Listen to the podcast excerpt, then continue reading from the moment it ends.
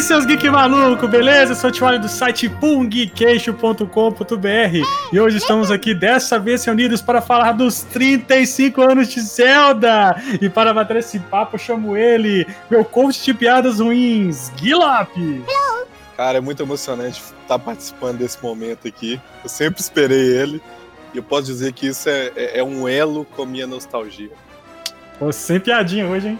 Tema sério. Pra quem pegou, é, é pra quem pegou a, Tá emocionado. a- um elo com a nostalgia. e direto do Barreiro, Kenshin. Muitos jogos têm uma história, mas apenas um é uma lenda. Aê! E o nosso link brasileiro Master Cosplayer, Shiro! É, hoje a gente vai falar dos 35 anos, mas vai falar também do aniversário de 4 anos do Breath of the Wild, né? 3 de Com março, lançamento do Switch. Com Então é um certeza. bem Vai especial aí pros sessão- fãs de A gente vai Zelda. deixar você fazer um monólogo só do Breath of the Wild, Shiro. Esquenta não. Essas e outras linhas do tempo muito loucas depois da vinheta! Sobe o som!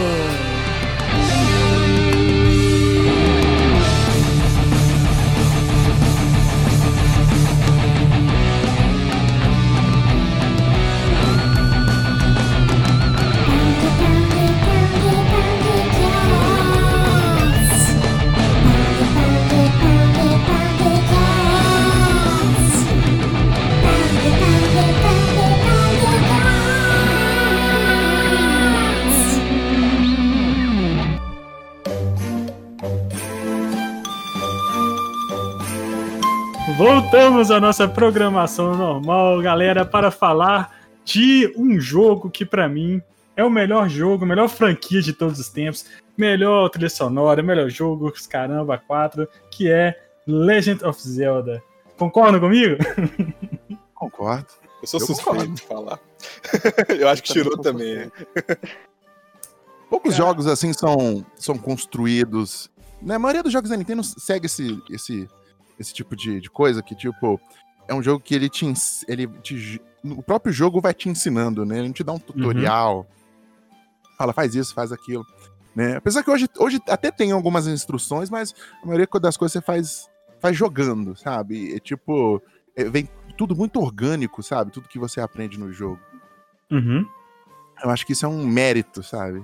E assim, e o Zelda ele é lançado na época quase depois do Mario, né? O Mario acho que é mais antigo um pouco, né? E pelo Shigeru Miyamoto e assim, e eu, era uma pegada bem diferente do Mario, né? E é, um- é um lance que é, a, a primeira coisa que você faz no jogo, uma das mais marcantes assim da história, que é Espada. você entrar no, assim, velho, ele te dá a espada e fala, vai. E aí é aquele negócio que o Kenshin falou, cara, não tem tipo direção, não tem nada, tipo assim, você vai e segue seu caminho, entendeu? Então, cara, é é, é uma coisa que é, revolucionou muito na época, obviamente e tal. Mas você, você olhando assim, é, hoje em dia você fica, cara, é, parece que até o Breath of the Wild tem um pouquinho disso, sabe? Parece que ele- eles pensaram em cada é, pedacinho de cada jogo pra montar aquela obra de arte lá. Não sei se o, se o Shiro pensa igual a mim. É, o, o engraçado é a gente pensar que ele foi um dos primeiros também a trazer o conceito de puzzle, né? Eu Uhum. acho. Eu não, eu não sei dizer se foi o primeiro, né? Mas que eu me já- lembre. Já teve. eu Acho que o único antes dele que eu lembro é o Adventure do Atari, que é aquele do quadradinho. Uhum. Que Ah, até para quem, pra quem não, né, para quem é jovem, é o, jo- o último jogo que aparece no Ready Player One. É. Tá, entendi. É porque quando você pensa Zelda, desde os primórdios aí, do, dos primeirões mesmo, você pensa em dungeon, você pensa em puzzle, você pensa também naquele, naquele aspecto clássico, né? Do herói, da princesa, do vilão, né? Uhum. Eu acho que isso que consagrou o, o, o jogo, deixou ele com esse mesmo sentimento, quer ver? Que, que o Dragon Quest tem, por exemplo, de clássico, né? De herói, de guerreiro. Eu acho que isso fez muito sucesso e eles levaram essa ideia, né, desde os antigões até o tempo atual.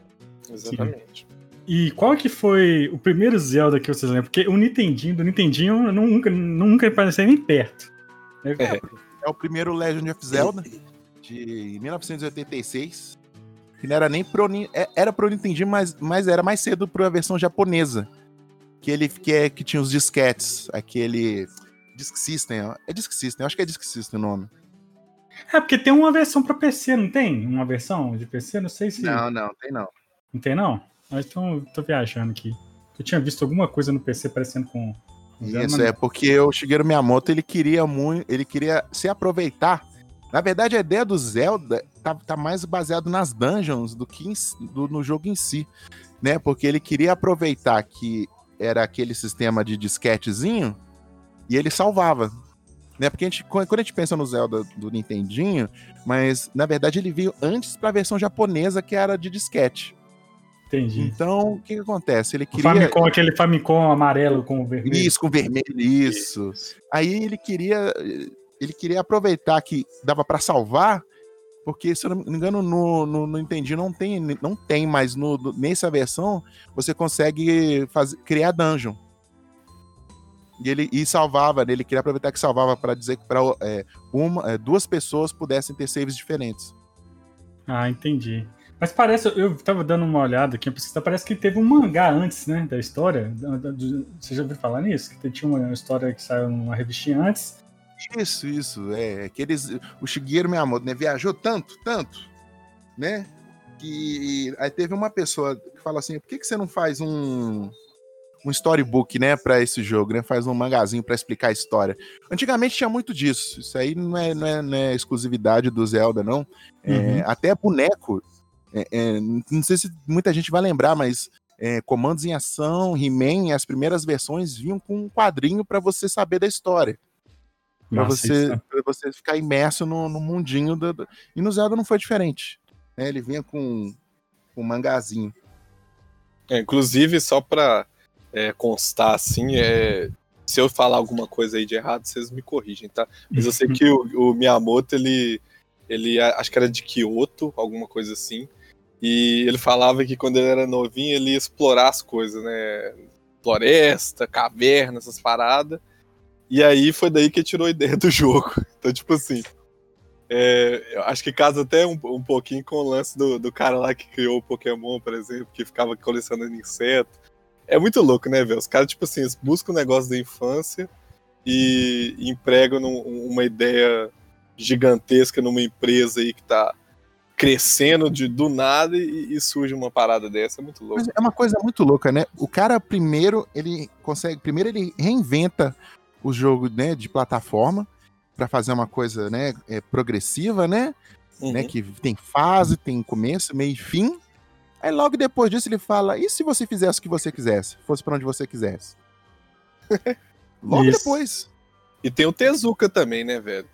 Porque, tipo assim, Ah, é, todo mundo fala muito do Miyamoto, mas tem o lance do, do Tezuka também, que eu acho que ele é até acreditado com, com a criação do jogo também. Mas ele é, é, tipo assim, é um cara que. É, ele é mais. é, vamos dizer, aquele cara que não aparece muito, sabe? É, é tipo o Stan Lee com o, o Kirby lá, né? Tipo, Isso. Stan Lee sempre foi o cara que apareceu e o outro ficava na, na, na- na- dele e né? Então, tipo assim, cara, às vezes eu fico pensando se teve um lance muito dos dois assim, ou se foi mais o Miyamoto mesmo, porque o Miyamoto, velho, a gente. Tipo assim, eu babo o do cara eternamente, mas eu não sei se, se foi tudo só o cara, sabe? Às É, vezes eu é, fico com a- esse sentimento. Tem essa do, do Tezuka também, mas a- eu não sei se isso é confirmado ou não. Mas o Link, ele, ele é baseado no Peter Pan. Isso. Isso é uma das coisas que, o- que o ele, era, que ele é fã fala. de Disney, que ele era fã de Disney. Hum. Eu não sei se é confirmado em alguma entrevista, alguma coisa assim. E, e o nome, né? Link, né? Que isso aí já é, já é confirmado, né? Que o nome vem do, do, do link que você tem com, o, com você, com o jogador. Uhum. Que até é um dos lances que normalmente eu vejo isso muito nas minhas pesquisas aí pela internet, essas coisas sempre sobre o jogo. Eles falam que o lance do Link não falar é pra você sentir que é realmente você, né? Eu acho que em algum momento eles vão acabar fazendo ele falar, obviamente, mas é o lance do é, desse do nome dele, mas você estar no controle da história, né? Vamos dizer assim, é o que faz ele nunca realmente soltar uma palavra. Ele grita, ele faz barulhos e tudo mais, mas conversar mesmo não rola por causa disso, entendeu? É pela imersão, né, do jogador. Exatamente. E, e voltando à pergunta, qual foi o primeiro que vocês jogaram? Eu fui, eu fui jogava. Na verdade, tem uma história muito interessante, cara. Eu, o primeiro videogame que eu tive foi. Tinha, um- não, tinha um Atari que ficava na casa da minha avó, que eu sempre pegava lá e ia lá jogava e tal. Depois eu ganhei o Master System, o primeiro videogame. E logo depois veio o Mega Drive, né? Que foi o meu, ter- meu, meu segundo videogame, na verdade. E aí, cara, eu, jo- eu jogava um, um, jogo, nem sei se vocês lembram, chama Beyond Oasis Beyond Oasis, do Mega Drive. do Mega Drive, que era, era, era um RPGzinho assim, estilo Zelda, cara, mas não era o Zelda. Porque todo, eu já conhecia Zelda e queria muito, eu queria muito jogar. E aí, quando eu fui arrumar um, um Super Nintendo, que, eu, tive, eu tive o prazer eu, de jogar o. Verdade, meu vizinho meu jogava Zelda pra caramba e tal. E aí que eu tive o prazer de jogar o Link to the Past, cara, que pra mim é o melhor jogo de, de Super Nintendo, cara. Disparado. Disparado, assim. E eu fiquei apaixonado com, com quando eu joguei Link to the Past. Comigo, praticamente a mesma coisa, tá? É, o meu primeiro foi a Link to the Past também, inclusive é, é o elo do com o passado, né? Que eu falei lá no início, com a Uhum. nostalgia. É por causa disso, mas é, é, Tipo, aqui em casa tinha o Super Nintendo. é, os meus primeiros jogos foram o Mario e o Zelda. Não sei por que, que foi o Zelda, não sei como que eu escolhi o Zelda. Acho que eu olhei pra espadinha na capa, não sei, alguma coisa assim me interessou. E aí, o engraçado era, é, eu e minha irmã que jogávamos muito, só que eu ficava só no Zelda, cara. Eu não ficava muito no Mario. É lógico que eu sou louco, apaixonado com o Mario também. Mas o Zelda, velho, eu gostava de jogar, acabar, começar de novo. Jogar, acabar, começar de novo. E aquele lance de novinho, é, você vai começando a, tipo, olha, é, dá pra completar todos os corações, entendeu? Ah, eu achei que che- chegava até onde que eu, que eu consegui aqui. Não, na verdade é completo, entendeu? Então, tipo assim, é, todas as vezes, é, não sei se pra todo mundo assim, o fator replay é tão bom assim, mas pra mim, cara, nossa, é uma coisa que me pegava toda vez. Inclusive, no Switch, quando liberaram online, eu fui lá e zerei de novo desse jeito, porque, cara, é, tra- além da nostalgia, é um jogo muito gostoso e pra mim também é o melhor do Super Nintendo, igual o Charlie falou. É, Eu- eu comecei pelo Link to the Past também, só que eu não tive o jogo. Eu nunca tive o cartucho, só que na época, né? Vocês já sabem disso, tinha as locadoras, né, de, de cartucho. Saudade. Bons tempos. É. Vocês são aí da minha idade, da minha idade pra mais, eu acho, alguns, né, Tio Ali, Kenshin, Uhum. não sei o que, mas todo mundo pegou a fase da locadora. Eu locava ele sempre no final de semana quando eu achava disponível. A locadora ficava em frente à minha casa, era de um vizinho meu, um amigo meu. Nossa. Então eu acabei jogando muito jogo de Super Nintendo. Eu aproveitei muito o Super Nintendo, né, na minha infância por causa disso, né? Pela facilidade de pegar jogo assim. Eu, eu tinha mesmo era o Super Mario World, né, que eu sei de cor salteado. Eu não posso falar que eu sei de cor salteado o Link to the Past, não, mas eu lembro muita coisa até hoje. Uhum. Só que eu pegava, jogava de- do início, né? E depois eu voltava pra locadora, e depois pegava e começava de novo. Então não tinha aquela coisa, Já aquele progresso, né? De, de save, nem nada, né? Era sempre do início.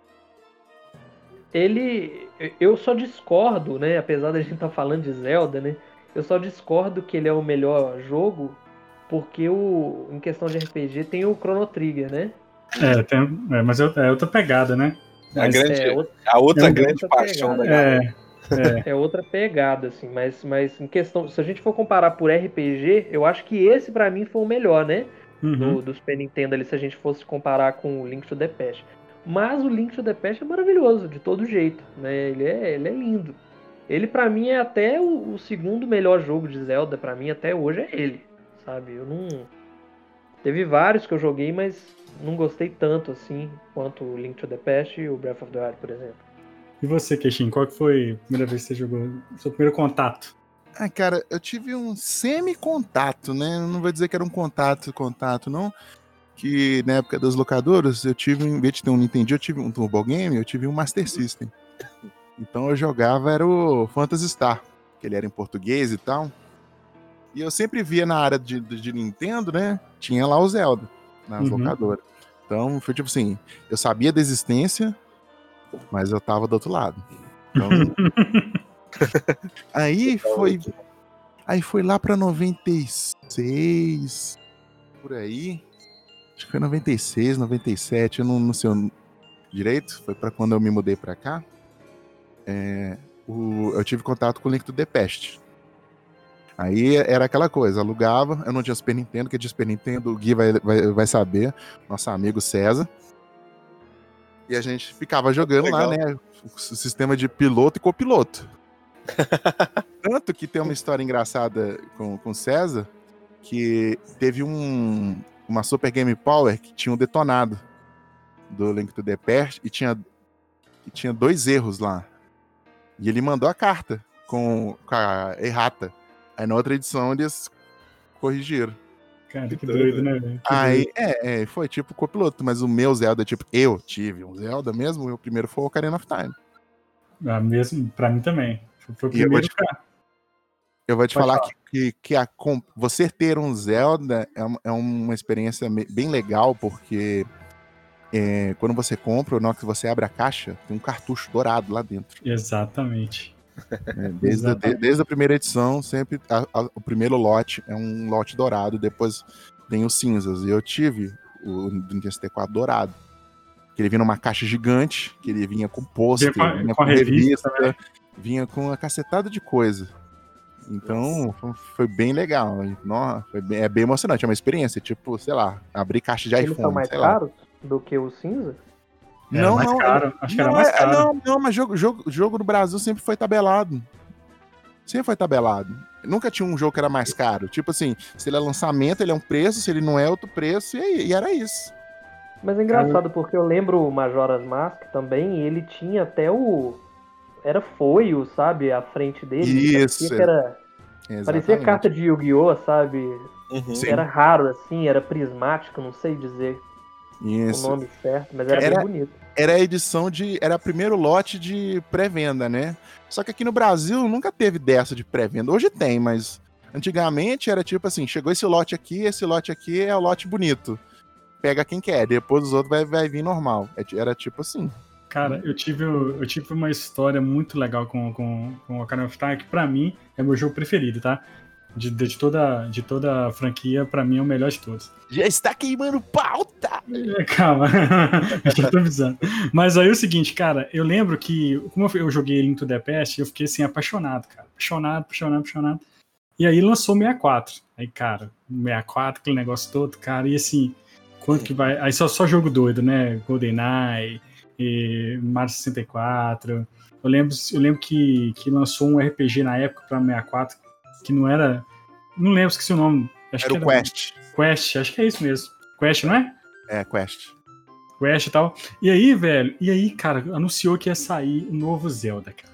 Meu Deus. Eu nunca esqueço de, comprar uma. ter comprado uma Super Game Power que tinha uma foto do Link entrando na, na, na vila, sabe? E de cima, quando o Link entra na, na vila assim, e tem a- uma, uma- um telhado assim do em cima, cara. E eu vi aquilo e fiquei assim, meu Deus, olha o gráfico do jogo, que coisa maravilhosa e tal, não sei o quê. E aí ficou o hype, né? Porque na época não tinha internet, assim, não tava começando a internet, a gente não tinha muita coisa, então era revista. E aí eu lembro que o lançamento do jogo, cara, eu fiquei azucrinando a cabeça do meu pai pra comprar. Eu sei que ia, ia, ia lançar no dia tal. E aí eu fiquei ligando pra Americanas, no- morando no interior, ligando pra Americanas, cara. Já chegou, já chegou o Ocarina of Time? Já chegou o Ocarina of Time? Cara, eu ligava quase todo dia pra ela perguntar se chegar. Aí chegou. Cara, meu, eu azucrinando meu pai, meu pai, eu fiz meu pai pegar um ônibus em Belo Horizonte só pra comprar o jogo. E quando chegou aquela caixa dourada, velho, nossa, velho, aquela. é Quando eu, eu tive que o Queixinho falou, foi uma, uma melhor experiência da minha vida foi abrir é, aquela caixa e jogar, cara. Não, Nossa, e, um, e um- fato- e um outro fato interessante, que aqui no Brasil era a época que, se eu não me engano, que ainda tinha parceria com a Play, Play- Playtronic. Então tinha comercial na televisão. É. Então, tinha, que se eu não me engano, acho que até de onde eu tirei a frase minha da, da, da abertura. Uhum. Então, tipo assim, tinha comercial, tinha um negócio lá da- do programa da Angélica, eu acho, se eu não me engano, que ficava mostrando que, era, que, era, que ela tinha parceria com, né, com a Playtronic, o Gradiente, não lembro, que falava, tinha um, tinha um, um, um product placement no, no programa, que ela falava de videogame, que, era, que não tinha nada a ver com videogame, mas falava de falava. Então, tipo assim, tava, tava na mídia. Tipo assim, se você já tinha um hype, ficou muito mais. Porque, tipo assim, tinha internet? Tinha, mas não era tão tão espalhado quanto era hoje. Então, para quem eu que só tinha, digamos assim, a televisão, na hora que viu videogame na TV, ficou maluco. Uhum. Pô, ah, o Gui mandou aqui, acho que a minha, a minha caixa era maior, cara, que é essa, que vinha uma revista grande. É, é, era uma caixa de grande, uma caixa É, uma, gigante. é uma caixa gigante, era maior do que essa. Cara, mas é a minha experiência com o Ocarina é muito louca, velho. Eu nunca tive Nintendo 64, tá? Meu último Nintendo antes do Switch foi o Super Nintendo. E aí, o que que rolou? É, o... Lançou o Nintendo 64 e eu tinha um amigo que, tipo assim, tinha mais condição que a galera toda e tinha o Nintendo 64, beleza. E aí, o que que rolou? Ele, ele comprou eh, o Nintendo 64 é, um tempo depois, acho que já tinha até o, o Star Fox na época e tal. E um dos jogos era o Zelda. Só que ele falava, cara, eu não sei jogar, tipo assim, eu não sei jogar isso aqui e tal, a gente conversando lá na escola. E eu falava, ah, eu tenho Super Nintendo, eu jogo muito Zelda. Aí ele falou assim, é, vamos lá em casa e joga um pouco. Aí eu fui na casa dele, depois da aula, tipo assim, ele morava dois quarteirões de mim. Aí eu comecei do início, jogando lá, fiquei três horas na casa do cara, jogando, no quarto, assim, jogando, a mãe dele ia lá, levava lanche pra gente, aquelas coisas todas. Aí eu acabei, ele falou assim, amanhã volta de novo.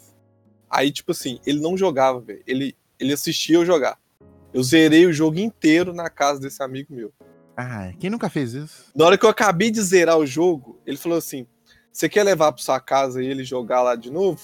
Nossa, velho, que doido. Aí eu joguei de novo na minha casa. E aí, É. velho, eles. Aí um outro amigo meu pegou no T64, ele falou assim, cara, zera pra eu ver o Zelda. Velho, eu zerei pra três amigos meus, dois perto de casa e um mais longe, que às vezes vinha aqui em casa, trazia o videogame pra gente jogar, ia pra eu mostrar como é que fazia. Ô Gui, você nunca fez a técnica lendária de ligar o videogame no videocassete, não? Não. Pra, tipo, é, salvar, gravava? salvar os final. É, eu tinha uma Ah, que fita doido, cassete que eu gravava isso final não tudo. É, um fato sobre Nintendo 64. No Brasil, todo mundo tinha, queria ter um PlayStation. E apenas uma pessoa da turma tinha que ser o sacrifício pra ter o Nintendo 64. eu era um desses Eu fui, todo mundo, todo mundo tinha PlayStation. fui Então, também. tipo assim, ah, leva pra festa lá, leva, leva com os quatro controles e o Mario Kart, o Mario Party. Então, um- uma pessoa era o sacrifício da turma. Mas era, era legal, porque quando você pediu o PlayStation emprestado de alguém, você conseguia. Mas Uhum. a maioria, tipo, você era, você era criança que só tinha um jogo a cada um ano, dois anos. No meu caso, era a cada dois anos. Então, tipo, eu- o resto era tudo alugado. Verdade. Então, você- se você teve o Nintendo 64 aí no seu bairro, você era o herói. você, você era o Link, né? Você era o Link. Era essa, eu era essa pessoa no meu bairro. eu também fui, eu também fui essa pessoa. E você, Shiro, como é que foi esse lance Não, aí, cara? eu, eu tinha o Playstation, na verdade, né? Eu fui Aham. ter o, o, o 64 depois de velho já. E Ah, aí eu, eu cacei, eu, eu- na verdade eu achei um rapaz vendendo com dois controles, né? E eu pesquisei muito na época é, sobre o controle do 64, porque muita gente falava, né, que, que o analógico ia pro saco rapidinho, que não durava e tal, que ficava. Tinha até uma expressão pro nome do analógico frouxo Uhum. sabe? Que eles usavam. Não era gasto, não era outro nome. Aí Sambado. falavam muito disso. É, ti- tinha um nome do, do quando o analógico era muito ruim já, sabe? Muito usado, mole, né? Comprar Aí- Nintendo 64 usado é um roleta russa com todas as balas. Não, pois é, mas aí eu achei um, um cara vendendo e ele falou comigo assim: vem aqui em casa olhar, porque eu tenho um controle dourado e um verde que vai, vai junto e tal, e eles estão assim, 100%. Aí eu pensei assim: eu não acredito, não, não é possível. Sequestro. Aí, é, aí eu fui lá olhar. Na hora que eu cheguei, tava aquele analógico durinho, assim, bonitinho, sabe? Parecia que nunca tinha usado, não. Eu falei, ué, mas você nunca usou, não? Ele, não, na verdade eu usava esse. Aí me mostrou um um velho, assim, com Nossa analógico senhora. frouxo. Todo, E todo esses daqui eu nunca usei. É, nunca usei esses daqui. Aí que eu fui pegar o, o, o 64, que, que apareceu essa oferta do, do cara com dois controles e tal. Mas antes disso eu tinha o PlayStation, né? Eu não era o premiado, não. Então eu não joguei na época o Ocarina, O, esses jogos mesmo, assim, mais clássicos, né? Tipo Pokémon, Pokémon Snap, que o pessoal jogava muito, Uhum. né? O próprio Stadium, entre outros, né? Então eu pulei o 64 e depois de velho eu fui ter ele, né? Mas eu passei a comprar os cartuchos, né? Tem um tanto já. E joguei. Joguei depois. Mas assim, não, não me traz a nostalgia que, que vocês estão contando aí. Eu não Uhum. sinto isso, né? Uhum. Pô, eu gosto muito, igual Bad for Day, vários jogos aí da época do 64. Só que não tem essa nostalgia porque pra mim foi o PlayStation 1, né? Uhum. Eu achava foda e tudo, mas não, não peguei a época, não. Agora, só, só pra completar sobre o Nintendo 64, galera, é, tem um lance engraçado que é o seguinte: o, o Ocarina of Time é o jogo que eu mais zerei na vida, tá? Inclusive era o meu favorito até dois anos atrás, quando eu comprei o meu Switch. Mas aí que rola. É, por essa paixão, esse negócio de jogar Ocarina, eu tinha uma puta de uma resistência com Majora's Mask. Que, velho, o- Eu também. eu não entendo como que eu era tão resistente, cara. Que quando eu joguei depois de velho, eu fiquei assim, cara, é um dos melhores. não- E pra muita gente é, um, é o melhor jogo do Zelda, inclusive. Mas, cara, é, é muito engraçado, porque era um lance meio que de medo também, porque eu era novo, né? Eu era uma criança, pô. Tinha medo também. Mas eu era muito resistente. Eu ficava, cara, é inaceitável. Por que, que eles não continuaram o Ocarina? Tipo assim, e- e na minha cabeça tinha que continuar o Ocarina, mas meio que continua, né, velho? E não descia. Não descia isso. Não sei como é que foi pra vocês. Sim, sim. O Majoras é uma loucura foda, né? É. Então, tipo. Ele. Queimando pauta logo, né? Em vez de. Né? Achando, achando que a gente ia passar pela Não. linha do tempo, mas não, foda. Não, bom. é, a gente fala depois além do tema, mas Pão, pode pão, falar. queijo é isso aí. Então, o que acontece? No, no Majoras, velho, é uma pegada totalmente diferente. Então, pra quem né, viu Ocarina of Time e vê algo diferente, que, não, que não, não necessariamente quer dizer ruim, ou pior, ou mais fraco, entendeu? Que eu não acho isso, eu não acho que o Majoras é, é mais fraco, eu acho que tá meio pau a pau com o Ocarina of Time. Se você enxergar pelo, pela lente do próprio jogo mesmo, da, da proposta dele, é, eu acho o jogo excelente. Só que, tipo assim, tem certas coisas assim, que eu não gosto em jogos, que é a pressão. Botar pressão num jogo, acho que é uma das coisas pior que você vai fazer na sua vida. Uhum. Né? E ele tinha essa pressão do, do, né, do tempo, né? Mesmo, mesmo você tendo esse controle, mesmo assim ele tinha uma pressãozinha. E fora, né, o visual dele, né? Que era tipo, era especial de Halloween do Zelda. Creep Uhum. total, né, velho?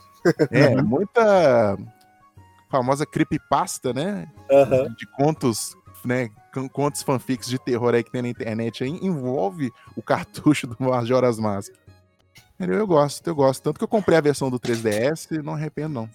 É, eu tenho também a versão 3DS e tenho o. O original também. o me chama da. Não, original não tem não, mas o. Tenho a. Cara, o Ocarina of Time, né? Que foi. Que teve o remaster, né? Mas assim, cara, o Ocarina of Time pra mim, velho, tipo assim, eu, eu, eu tenho, eu tenho um pouco de preguiça com, com o Majoras, cara. Tipo assim, igual o Gui falou. Quando, quando veio o Majoras, cara, eu falei assim, não, cara, eu não, não curti muito, porque eu era muito, muito beat do, do Ocarina of Time. Porque assim, o Ocarina of Time, cara, ele teve vários momentos assim, incríveis. Cara, quando, quando você quando você viaja no tempo com o Link, cara, com- quando você entra no templo, aquela experiência de entrar no templo do tempo, cara, é um negócio assim inacreditável. Pra mim, uma das melhores experiências de videogame já, já feitas, assim, é aquela hora que você tira a espada e coloca a espada e você volta no tempo, cara. Eu não, é sei, eu, não sei, eu não sei se foi o primeiro jogo que fez isso, mas foi o primeiro que eu vi, eu acho, assim, que me Uhum. impactou bastante, que é essa, é- é- essa mecânica, né, de o que você faz numa linha de tempo influencia na outra. Uhum. Então, você tem que fazer coisas no passado para influenciar no futuro, Uhum. Então, e isso eu acho assim, e é, é- é incrível, é incrível. E, e todos os personagens são carismáticos, você gosta de todos, sabe? Quem você tem que ter medo, você tem medo, quem você tem que ter ódio, você tem ódio, quem você tem que achar engraçado, é engraçado. Uhum. entendeu? Eu acho que é um jogo assim, sem, sem falhas, né? Acho que a única falha dele, eu acho que é porque ele ficou numa plataforma que não era tão. Né, não ajudaram tanto, que é o Nintendo 64, mas tirando isso.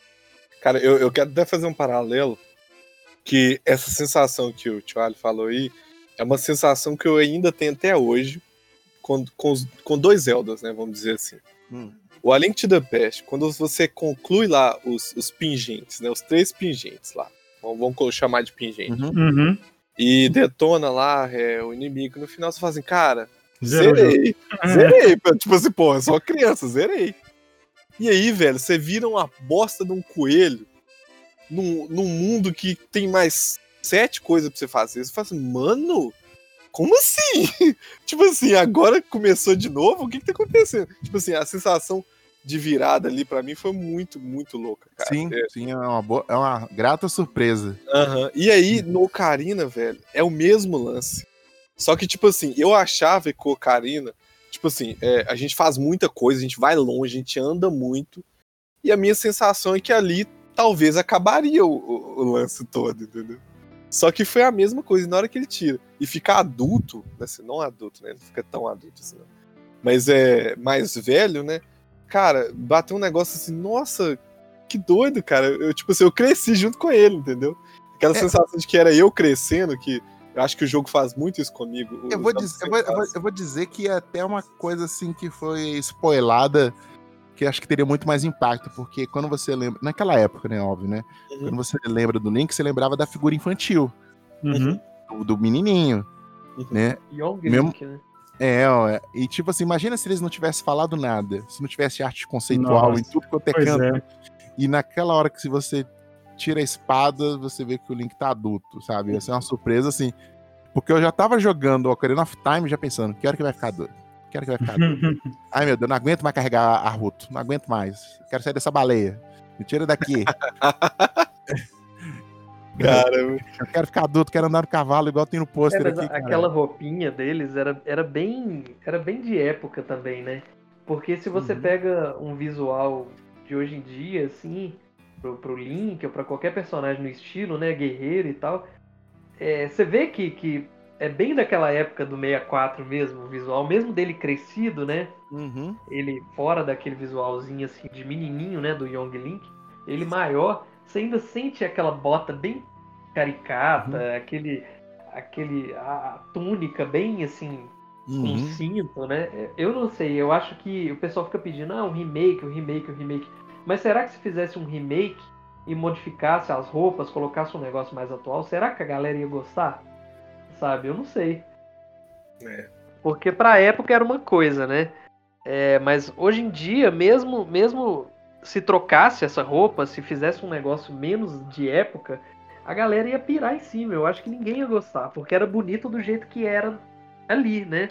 Uma versão, uma versão que mais se adaptaria a isso seria a versão do primeiro Haruli Warriors do Link lá, o do cachecol. Ah, mas ainda assim ele, ele tem um aspecto bem, bem novo. Bem medievalzão de saiote e tal. É, ali, é, eu entendi o que o Kenshin falou. Pega mais ou menos o que o Shiroto também falou, mas é. Cara, eu acho que a nostalgia desse jogo é difícil de mexer, velho. Porque tem muito É, jogo que você é. pode mexer. Por exemplo, é, é, vamos pensar no Mario All Stars. Mario All Stars deu uma repaginada que não dá um impacto tão pesado igual eu acho que daria se mexesse nesse Zelda, cara. Olha, Não, Mario é, Star. é justamente por isso que eu tô falando, porque como eu não tive essa nostalgia, né, que vocês estão falando aí, pra mim, né, é, eu, eu penso assim, que eu, eu estaria apto, né, tranquilo, assim, a receber um, um remake e aceitar as modificações, porque eu não vivi essa nostalgia, né, mas Uhum. eu sei que, que escutando vocês falando aí o relato de cada um sobre o jogo, sobre a época, sobre as roupas, sobre como era, né, eu acho que vocês não iam aceitar um remake que, que trocasse visual de jeito nenhum. É, não Oh, sei. Teve, teve, teve agora o, como é que chama, o Final Fantasy aí, veio, fez muito sucesso, né? Final Fantasy VII, né? Talvez Cara, se fizesse uma nessa pegada. Se né? saísse a versão do 3DS, eu já tava satisfeito. Ah, essa, essa aí eu gostaria. Essa eu nunca joguei, inclusive, tá? É, Não, mas, mas saiu, mas saiu, pô, mas saiu, é. não, Você não. fala remaster? Não, não. A do- Se saísse a versão semelhante à do 3DS no Switch, por exemplo, falando agora. Uhum. É, que é uma versão que ela, é- ela tem um remake visual, tipo, sem, tem- sem, sem ser muito agressivo, mas também sem muito ficar defasado. Uhum. E, é, tem correção de bug, tem correção de muita coisa assim que não fazia sentido, né? E eu digo, quando eu digo isso, eu digo templo da água. Tem muita coisa que eu vou dizer assim que facilita, facilita a vida. É isso que eu ia falar. Diz que deu uma nerfada na dificuldade, né? Não é nerfar a dificuldade, é, é qualidade de vida, digamos assim. É, porque aquilo ali era tortura, né, velho? Véi, Era, era Sabe- por exemplo, é, trocar túnica, trocar bota é, no botão, por exemplo. Você não precisa mais Ah, abrir o menu, Ah, você tá. ativava e desativava a bota Uhum. no botão. Cara, É, é, o tempo da água. A gente vai entrar nesse tópico, o tempo da água. Bora, bora, vamos embora. O tempo da água, cara, é engraçado porque, pra mim, ele era o mais legal. Porque eu ficava muito tempo nele.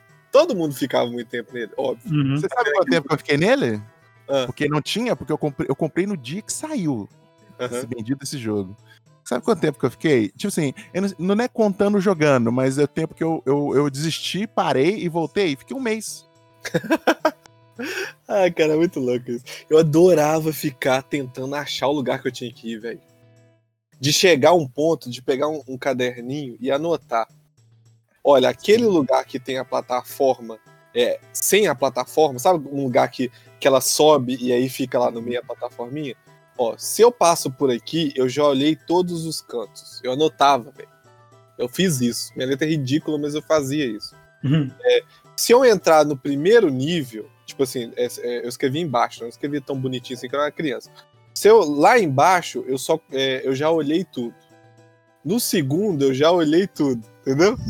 Até eu, eu manjar como é que eu tinha que fazer. Véi, nossa, cara, pra mim era muito gostoso. Todo mundo acha, tipo, difícil pra caramba, concordo. Mas era o que eu mais gostava, mais divertia. Mas o legal disso é que você tinha. é, Que assim, você tinha muita, muita coisa pra fazer. Tipo, durava, o jogo durava, né, velho? Sim. É, era um- Isso Sim, era é. bom, cara. Isso era Uma muito bom. longevidade gigante, A- sabe? além da estratégia boa dos caras. Eles colocaram o tempo da água onde? Do lado da pescaria. É. Porque a pescaria te dá aquela tranquilizada e você volta pra lá, entendeu? Cara, e esse jogo tem umas coisas tão legais que é a bota, né? A bota de ferro, a, a roupa azul, a roupa do, né, do fogo, a roupa do, da água. Cara, isso aí. Cara, isso aí serviu de, de inspiração pra tantos jogos no É, futuro. isso aí. também tem que falar também de duas coisas fantásticas, que a primeira, né, é o que dá nome ao subtítulo, a ocarina. Nossa, o É um instrumento que ninguém, ninguém sabia que existia até esse jogo, Uhum. porque é quase uma porra de uma concha de cerâmica que parece uma flauta, mas não é uma flauta. E, e a amada e querida Épona. Ou Isso, Epona, eu não sei como é que fala. Eu falava Epona. Eu falava Epona. Fala Epona, é. Se seu coração mandar, cara. Isso aí, esse negócio de nomenclatura eu não ligo. Cara. Que tem é que colocou a mecânica de, de, de- montaria, né? no, Uhum. no jogo, que era tipo assim, até então, não vou dizer que ele é, é também, não, não vou dizer que ele inventou, mas eu vou te falar que até na época era, era uma das melhores até então. Sim, claro.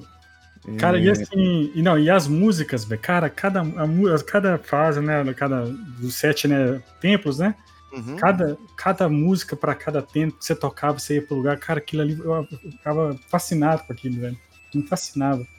Era lindo demais, cara. Mas assim, pode falar, Gui.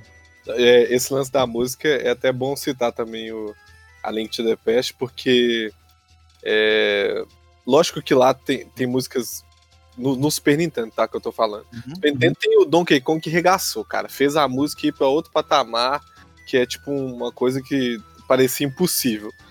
Mas o lance da, do, do modo que é tocado as músicas do A Link to the Past, até do Mario mesmo em si, cara, é uma coisa que é, toca, velho. Tipo assim, toca mesmo dentro de você, sabe?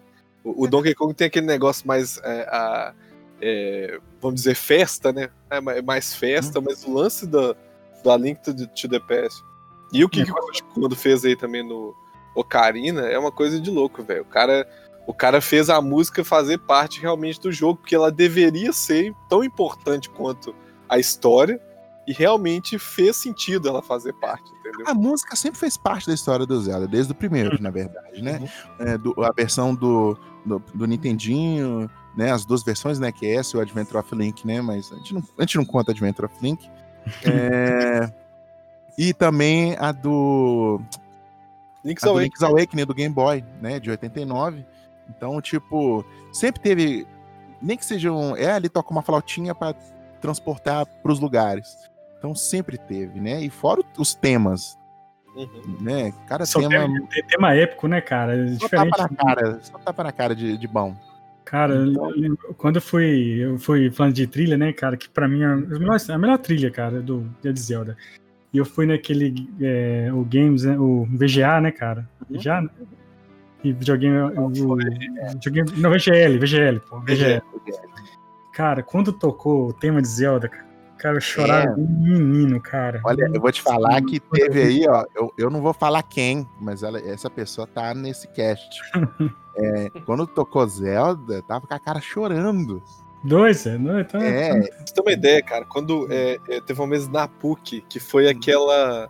te- Tinha uma orquestra em BH tinha uma que. orquestra multiplayer. Isso. Quando eles tocaram Zelda na PUC, eu chorei, velho. Imagina se eu tivesse isso aí, eu ia morrer. Ah, VG, VG, no, no, no VG, VGL, o VGL foi foda, cara. Nossa, sim, Ele é. foi fantástico. Não, e, o- é, e, e tem a. Eu não sei se foi. Teve algum que foi com o maestro original, né? Então, tipo, foi, foi Ah, foda. É o, O Kondo. é quando roda é, a Zelda Symphony alguma coisa. Symphony of the Goddess. Isso. Então Symphony of the foi, Goddess. É, esse aí, maravilhoso. acho que até rodou o mundo um tempo, não veio no Brasil, se não me engano. Mas é, teve uma apresentação em Londres que o Koji Kondo vai rapidinho, participa e sai fora. entendeu? Muito foda. Então, cara, nossa, imagina.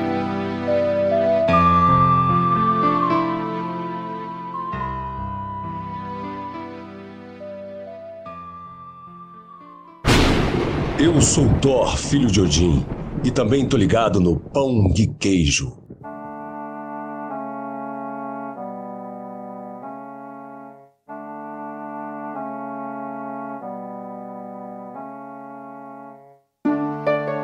Mas aí vamos falar dos outros jogos, assim. A gente ficou muito no Ocarina, né? A gente falou do Majora. sabe Né? que o Ocarina é o melhor. Pronto, acabou. Pronto. Então, já, já, já deixamos Karina é o claro. melhor até o Breath of the Wild. Vamos chegar no breve. Os dois 80, quem é o melhor? Esse tem na geração do, do, do 64, né? O Majora, que a gente já falou, tal, que, é, Sim. que eu acho que é um dos mais sombrios, né? De todos. Isso, exatamente. E depois. Que ele lida com o fim do mundo, né? Vamos só falar, só pegar, pegar ele aqui rapidinho. Ele Uhum. lida com o fim do mundo e você tentando, né? Controlando as horas pra poder, não pra a lua, que é uma figura, choca, né? né? Uma figura que assusta e tá no pesadelo de muita gente ainda, né? Com aquele rosto vindo na sua direção.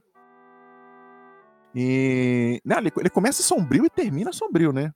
Uhum. Você já começa já na- em cima da- do, do cavalo, meio que desmaiando. E acorda nessa cidade onde tudo tá uma loucura. E aí, depois de um tempo, que controlando o tempo para poder, né, pra, pra Lua não, não bater na, no, e explodir o planeta, né? Porque, né, vamos, vamos ser sinceros, se a Lua batesse no planeta Terra, né, é, faria um bom estrago. Cara, é muito louco isso aí.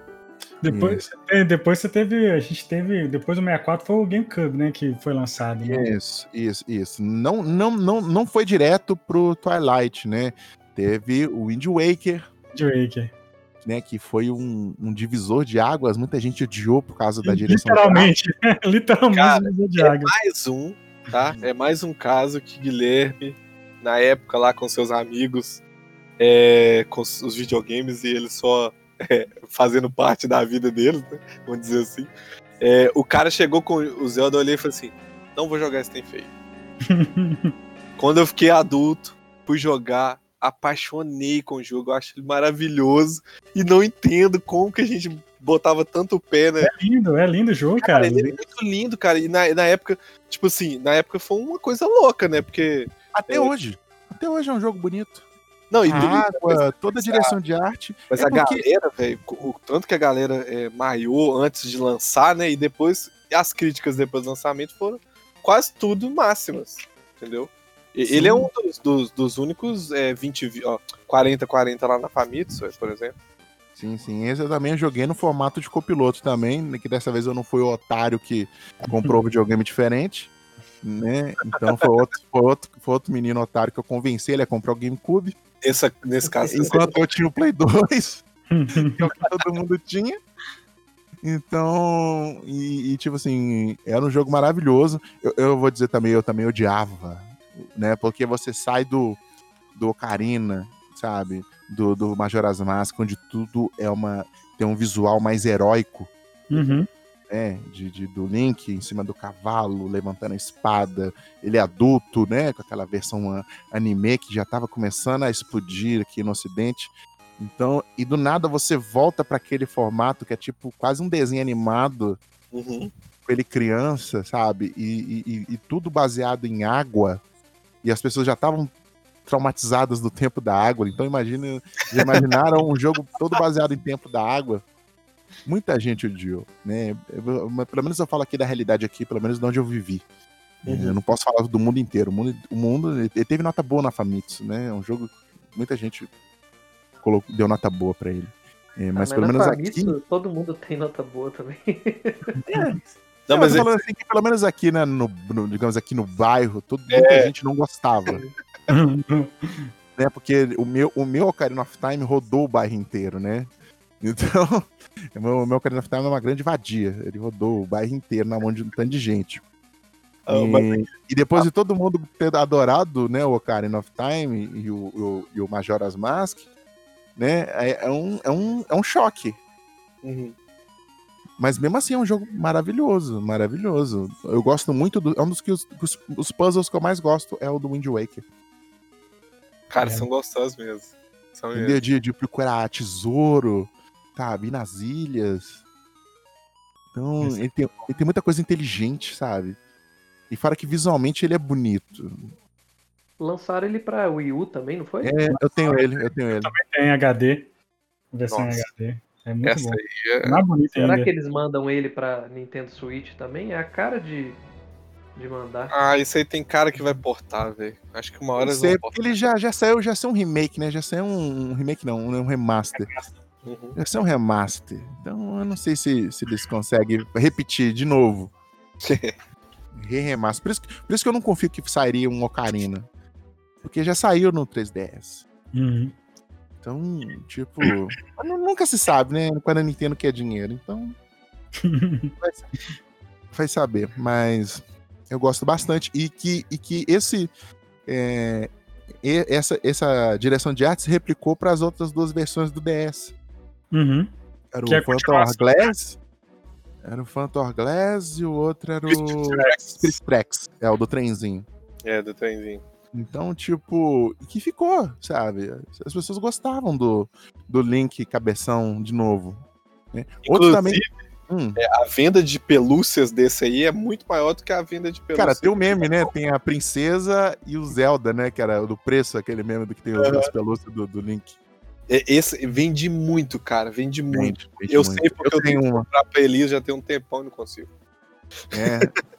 É. e, e também se replicou também pro do Game Boy Advance. O Minish Cap, que eu adoro ele. O Minish Cap eu gosto demais. Muita gente acha chato por causa do, do, do- do chapéu papagaio lá, que ele fala pra caceta, mas eu gosto. Chapéu que fala pra cacete. Depois Nossa, ele fala, ele, ele para, ele para muito pra, pra te falar um negócio. Pra te falar. Ele é pior que a coruja, ele é pior que a coruja. Depois a gente tem que falar sobre Companions do Link, tá? Não, eu vou- não, a gente vai falar da linha do tempo, cara. É, de Companions que eu digo é, É. Os, os, os que estão junto com ele, né? Porque a porque- Navi é um caso que a galera sempre fala e, pô, eu acho injusto ficar zoando a Navi. porque a Porque, é porque no Zelda, o que, que acontece? Ele sempre, depois de um tempo, ele sempre foi atrelado a um objeto que dá nome. Né? No caso, foi né, no Zelda era Master Sword, no Adventurers do Link também era Master Sword. Aí no, no, no Game Boy, Ad- no Game Boy, acho que também era atrelado a Master Sword, não tinha nada de especial. Aí depois teve aquele, aqueles do Game Boy Color, né? Que já era, era o Oracle of the Ages e Oracle of the Seasons, que era aquele cajado Uhum. que mudava o tempo ou que mudava as estações, né? Cada Isso. versão. Então, tipo, e depois começaram a ter os Companions, né? Que aí era Epona, aí depois veio o Chapéu, e depois o Barco. Então, tipo, pra, pra, pra- não mostrar que é uma aventura solitária pro Link, né? Que até então era, eram aventuras solitárias com pessoas que você encontrava no caminho. Mas não tinha algo que te acompanhava. Né? No caso, assim, fosse igual o Final Fantasy, por exemplo que Uhum. tinha vários personagens que você controlava eles todos ao mesmo tempo e todo mundo tinha jornada junto. O Link não. O Link sempre é uma jornada solitária. Mas a. Navi é maravilhosa. Jogo solitário. É. Então, e seguindo teve. Calma gente- só um minuto, só uma correção. Exceto o Four Swords do são GameCube. quatro. Que são quatro, que é o, é o Link. O Link ele foi o Vaat, dividiu o Link em quatro personalidades. E aí que são os quatro personagens que você utiliza. Que é bem divertido a propósito. Mas Vaat, segue aí o Vaat lá. Então, você falando, falando em sequência, né? Vamos falar assim, sequência que lançou. A gente vai. Não dá pra falar de todos os jogos, mas vamos falar assim de uma linha de, Uhum. de- de console que foi lançada, né? Que Uhum. depois veio o Wii, depois o GameCube, que foi o Twilight Princess, né? Que Não, foi... veio no GameCube primeiro, Twilight Princess. Ah, isso, isso, isso, exato, exato. Veio. Tipo, Foi. assim, foi, foi- foi quase, foi quase simultâneo, né? Porque quando saiu o Twilight Princess pro GameCube, eu acho que já tinha o Wii. Aí, pouco tempo depois que lançou a versão do Wii do Twilight Princess. Ou foi o contrário, eu posso estar errado. Não, eu acho que teve versão do GameCube sim, cara. Não, eu sei que teve, eu não sei se ela veio primeiro ou não. Porque o e o Twilight fica aquela, aquela pegada de, de usar o Wii Remote e tal. É até que é, o Twilight que é o que tem um caso de no, no GameCube ele é destro e no Wii ele é canhoto, não é isso? É, que eles tiveram que fazer um Isso. espelhado dele. Aqui, eu porque... tô lendo a minha cola aqui, ó. Meu Harolho História. O Shiro acho que vai saber isso, hein, Shiro? Você sabe isso aí, não sabe? Ambos, fala- ambos são, ambos são de que jogo 2006. que- em que jogo que ele é destro, em que jogo que ele Não, é... é porque, tipo, o jogo é, no Twilight Princess é, tem a versão de GameCube e a versão de Wii. Só que é, no Wii, o, o emote, né? É o emote que chama, né? O- o- Uhum. a espada era no emote e o outro era no. Eu esqueci o Nunchuck. nome do- Nunchuck, isso. O emote, como ficava na sua mão esquerda, eles tiveram que passar a espada pra mão esquerda. Isso. Aí o jogo é espelhado. Ah, o Link é espelhado, só o Link, não o jogo não. O Link é espelhado no jogo. Então no GameCube ele é destro e no Wii ele passa a ser canhoto. É alguma coisa assim. Não, não, é no, o Wii Remote, na verdade, ele é, é o contrário que você falou. Ah, então é o fica- contrário. É isso aí que rolou. É. Então. Como é pre- preferencialmente pra galera, né, eles consideravam que a maioria é destro, né? Aí o, o Link, ele é destro no, no Wii, né? Ah, é isso então. É isso aí. Ele era pra ser canhoto por natureza, aí meteram ele destro no Wii por conta da, da quantidade de gente, né? Que jogaria com o Wii Remote na mão direita mesmo. Acho muito louco isso. E, e é um e é- o Twilight é um jogo onde tem o Link né, jovem, né? Não é, também naquela. Aquele, se, se remete muito ao Karina, né? Aquele, aquele Link que era jovem lá e tal. Jovem Esse- adulto. E você tem uma história também dark, né? Também meio, meio na pegada do, do Majoras também. E Isso. do Lobinho lá, que ele vira um lobo e tal. Sim.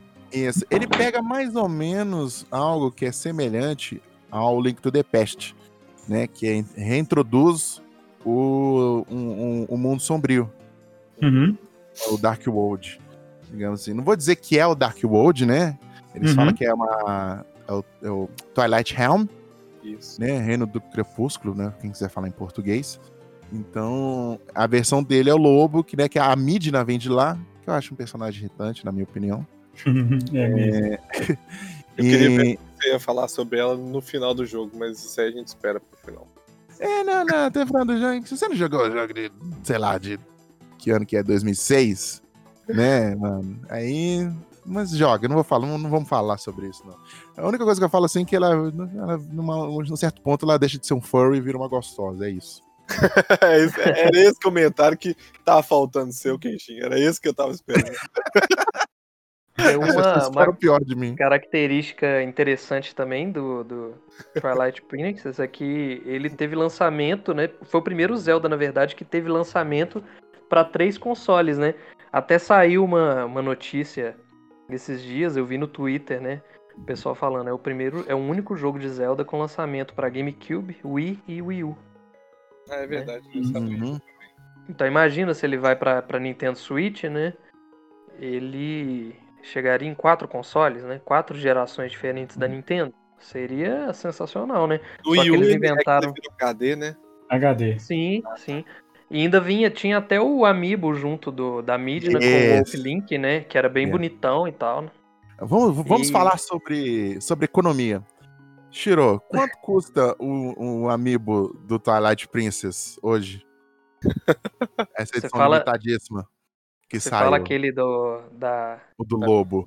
da Midna com o Wolf Link. Isso. Cara, da última vez que eu vi ele, ele. Assim, pode ter aumentado, né? Mas da última vez que eu vi ele, ele tava 180. Eu, eu, eu achei Hum. até barato, né? É. A versão que eu achei. Hum. Só que ele vinha sem o jogo, né? Vinha só o Amiibo mesmo. Porque o, o normal dele é lançar o, o jogo, né? Com o livrinho e o Amiibo, né? Isso. Então eu vi 180. Eu acredito que com o jogo tá muito mais caro. É. Amigos, o dinheiro do futuro. Chupa Bitcoin. A MIP com e Funko também. Funko Pop também. É. Mas eu acho que o, o Amiibo ainda valoriza mais do que o, o Funko, né? Porque eu acho que a tiragem do Funko ainda é mais tranquila de, de conseguir do que do Amiibo. É. Eu acho. Contar que o Amiibo você vai continuar usando nos videogames futuros da Nintendo eternamente, né? Mesmo porque Amiibo é coisa pra se guardar, né?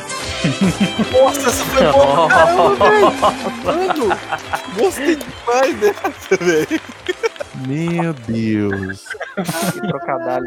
Só que e, realmente é verdade, porque eu tô guardando os meus. viu? Se eu vendesse eles, dava pra comprar uma boa moto, viu? Nossa, o tem uma bela... Inclusive, galera, pra quem curte Super Smash Bros. o Shiro tem uma coleção maravilhosa de amigos de todos os personagens que lançaram até hoje. Foda. É, na verdade, esse mês tá lançando três, que é o Banjo, Kazooie, o Terry Bogard e o. E o. E o Byleth do Fire Emblem. Eu tenho que comprar esse Nossa. mês, porque senão o negócio vai Não consegue mais. valor. Vai sumir. Toda coleção, pessoas, é uma maldição. Você E é uma maldição que você adquire por vontade própria. Exato. Então, Amiibo é isso. Mas voltando aqui pra Zelda, gente. O Princess, eu quero dizer uma coisa que tem uma A única coisa assim que, além da Midna, que eu não gosto dela, eu acho que é um dos vilões mais fracos de todas as séries. É o Zant. Acho que tem uns- um vilão bem, bem, bem bosta. Você acha se mesmo? tô- Eu acho, eu acho um vilão assim. Eu acho que ele, ele apenas existe, sabe? É engraçado que eles retratam ele no, no Hyrule Warriors como se fosse um vilão fodão, né? Exato, exato. Mas ele parece assim, quase que ele, é- ele é mais tipo, ele é, ele é considerado quase uma força da natureza como um indivíduo. Ó, eu sei que é, em termos visuais, cara, eu acho ele muito cabuloso. Eu acho muito bem feito. É aquele negócio que, tipo assim, meu tempo lá que eu tinha o medo do Majora, eu teria muito medo dele. Entendeu? Porque ele, ele é o cara que você não lembra. Você lembra do Ganondorf, Aham. sabe? Você lembra de- do- dos outros vilões, sabe? Ah, mas eu ia lembrar desse bicho demais. né? É, o, o Girahim, que é do próximo que a gente vai falar aí, É. ele é mais ou menos a mesma pegada do, do, do Zant, eu acho. Eu acho Mas que o Ganondorf você lembra que tem dele o mais destaque. porque ele né? tem mais personalidade. Ele não é um monstro, ele não é um bicho igual o Zant, sabe? Uhum. Sim. Sabe? Ele não é tipo como fosse um. Se, se, o Zant, o Zant pode se passar por um Minion, mas o, o Girahim não. Uhum. O Girahim você lembra dele. É, tanto que no, no Smash mesmo, né, que foram representar o Zelda, colocaram o jogável Ga- o Ganon, que é com certeza o primeiro. Os antes você nem vê, né? E o Girahim você ainda vê ele como assist trophy, né? Que ainda tem uma participação Exato. legal. Então, realmente, isso que você falou faz sentido mesmo. Entendeu? Mas o jogo é bom. Eu tô fazendo minhas críticas aqui, imagina, mas o jogo é ótimo. É muito bom. Entendeu? Eu acho que o jogo se destaca muito pela batalha final, porque eu acho que o, o, o caminho do jogo é um pouco cansativo, sabe? Sim. Eu não sei se foi só pra mim isso, mas eu, eu ficava com aquela coisa, nossa, ainda tô nisso, nossa, de novo, sabe? Ele é um eu acho que é repetição, grande, assim, do ele jogo. é muito grande. É, mas a batalha final é linda, né? Então Bacana. compensa, né? Sim, ele, ele, ele paga, ele paga o esforço, ele paga o esforço demais. E agora só uma coisinha, é, eu acho que ele tem uma das melhores representações de design do Link. Pra mim é um dos mais bonitos, né, dos, dos links todos que tiveram. Uhum. Sim, eu, ta- eu também acho, viu? Inclusive a, a minha tatuagem é baseada nele. E é, a capa mais bonita pra mim, tipo, junto. Lógico que a do Breath of the Wild é- é legal, mas, cara, aquela capa do, do rosto dele, mais o Wolf Link, cara, eu acho tão linda, velho. Eu acho que ela tem uma pegada, tipo, como se o, o lobo fosse a continuação da, do capuz, né? Acho bonito demais. né? Acho É, o, o- o Twilight Princess deu certo, aonde o Sonic Unleashed falhou, né? então, sonho.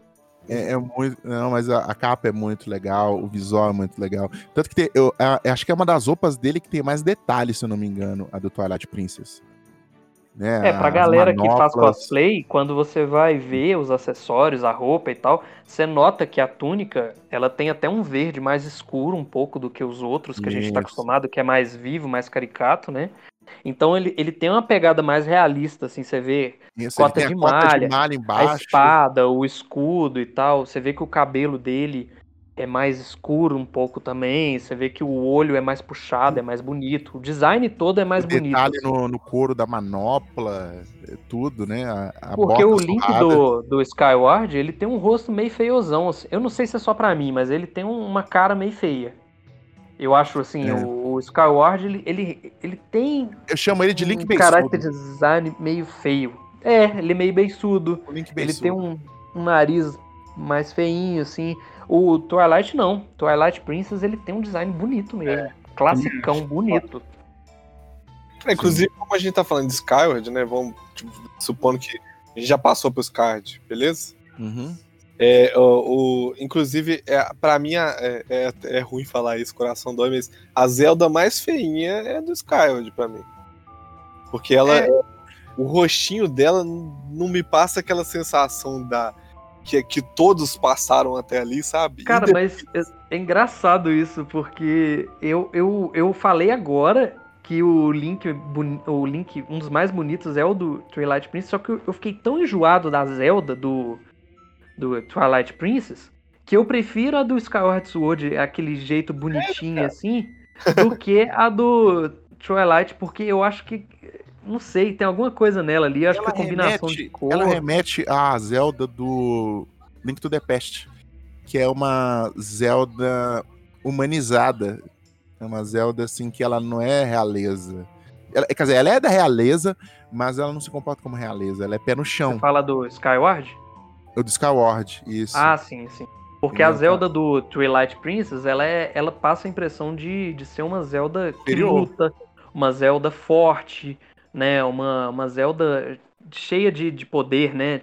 Tanto que assim aquele dizer. lance da possessão lá, né? Aquele- tipo, assim- tipo Sim. assim, mas era um. Você não, você não sente que tanto a Zelda, a Zelda adulta do, do, do Ocarina e do Twilight Princess, ela tem um tom de superioridade, ela tem um tom de. de, de, de eu sou princesa, você é plebeu. Sim, e de poder também. Ela de passa poder, a de impressão de, poder ter também. poder dentro dela, Sim. enquanto as Zeldas do, do Skyward Sword, né? E a Zelda do, do Breath of the Wild, já puxando um gancho rapidinho aqui pra, Uhum. pra Zelda de lá, ela passa a impressão de não ter poder, pelo menos no início dos jogos, né? Depois que vai despertando alguma coisa ou outra. Mas a- em, em questão de aparência, de, de character design, a do Ocarina e a do, do Twilight passa a impressão de ser mais rica, né? Mais princesa, assim, e mais forte, né, na magia. É porque é é uma impressão assim de, de, de, de estar junto na jornada ou estar apenas na jornada. Como a Zelda, essa Zelda, ela é mais simples, ela, tipo, não tem poder, não tem arte de superioridade, nem nada. Ela tá na aventura com você. Ela também tem coisa que ela não sabe, tem coisa que ela tá aprendendo. Sabe? É, acho que é um tom de mais de companheirismo do que eu vou aqui, eu, do que eu vou te guiar. Não tô dizendo que é um, é um, é um tipo de personagem ruim. Longe disso. Todo personagem. Somente o Link que não fala, né? Tem que ter personagens que guiam ele através da jornada. É, mas nessa, as- essa Zelda, ela é- eu acho ela mais. em- tem uma empatia ma- maior com ela, porque ela tá na jornada junto com você. Eu aprendi É. a gostar mais da Zelda nesse estilo, É. sabe? Que, que, que cresce junto, que você acompanha a jornada dela, que Exatamente. você vê o desenvolvimento dela. Porque as outras Zeldas me passam, sempre me passaram essa impressão de, de, de força, de já estarem ali no, no ápice dela. Então eu me apeguei mais à Zelda do Skyward Sword e à Zelda do, do Breath of the Wild. Talvez seja por isso que eu acho que eu tomei até um desgosto pelo visual da Zelda do Twilight Princess, por exemplo. Uhum. Exato. E, mas, o- mas é um visual lindíssimo. É um visual bonito, bem planejado. Sim, é bonito, é bonito. sim. É, mas mesmo assim a gente fica assim com a, com a coisa mais do companheirismo. É, isso eu achei bacana. Eu, não vou, eu não vou dar spoiler do Wind Waker, mas também a Zelda também é mega companheira. também. É bem legal. E depois do. Depois a gente tem, né, então, Twilight, e depois a gente vocês já falaram aí do Skyward. Skyward. Skyward, né, que, é, que conta ali, a- na verdade, é o início de tudo, né? Isso, é o mundo se formando. E, e também, né, que só pra datar esse podcast, né, por causa do, do aniversário, né, de, de 35 anos, e também o anúncio do remaster do, do Skyward Sword para o Nintendo Switch. É, e os Skyward Sword é, é o único Zelda que eu nunca encostei. Nunca encostei. Herege, sai daqui. Isso, isso- me dá um desespero, porque eu acho ele muito interessante por ser o início de tudo, sabe? Eu já li o Hyrule Story uma porrada de vezes. E sempre eu olho pra ele e fico assim, cara, como que eu não joguei isso até hoje? E finalmente eu vou ter oportunidade. Apesar então de ser pra meio. você é uma boa, né? Você vai, você É. vai comprar ele pra, pra Nintendo Switch, né? É, com certeza. Não, tipo assim, eu fico zoando, mas tem hora que eu tenho inveja. Eu tenho uma certa inveja de, tipo, jogos legais que as pessoas ainda não tiveram, vão- vão jogar agora. Aham. Tem muitos, assim. Eu tenho inveja de quem nunca jogou um Ocarina of Time, sabe? E tá jogando agora. Eu tenho inveja de quem tá começando a jogar um Skyward Sword. Até outro também, um, um Castlevania Symphony of the Night, sabe? Como uma pessoa descobri recente agora. Falei, ó, que inveja. Porque hoje eu pego esses jogos e eu já, já sei tudo que vai acontecer. É engraçado que você tava falando sobre isso, eu pensei justamente no, no Castlevania, que foi meu caso. Eu só fui jogar ele ano passado. Viu? Eu, eu- eu- justamente que você tava aqui, eu lembrei. Eu Falei, ó, que inveja. Você tá descobrindo um jogo foda agora. Você tá com maturidade, você tem maturidade pra poder aproveitar. É. Ano passado Sabe? não, ano retrasado. Foi E, e aí, cara, o 2019. Skyward tem um lance muito louco, que é o seguinte, é, eu sou eu sou um cara que gosta de trilha sonora pra caramba, eu escuto muito trilha sonora, eu fico eu trabalho escutando trilha sonora. E aí, é, Zelda é uma, uma das coisas que eu mais ouço. E Skyward Sword é uma das que eu mais gosto. E eu nunca joguei. Olha que doido. Escuto pra caramba. Escuto muito ela. E tipo, É o tema principal, né? É bonito. Eu acho, eu acho que de música é um dos melhores também, E- viu? e Skyward detalhe, Sword. quando eu descobri o lance que eles fizeram com o tema, que é, é a inversão, né? O, a balada dos deuses é a inversão do Zelda Lullaby, né? É isso mesmo, né? É a inversão. Tipo assim, a, a, a, a- a partitura invertida é a outra. E fica lindo.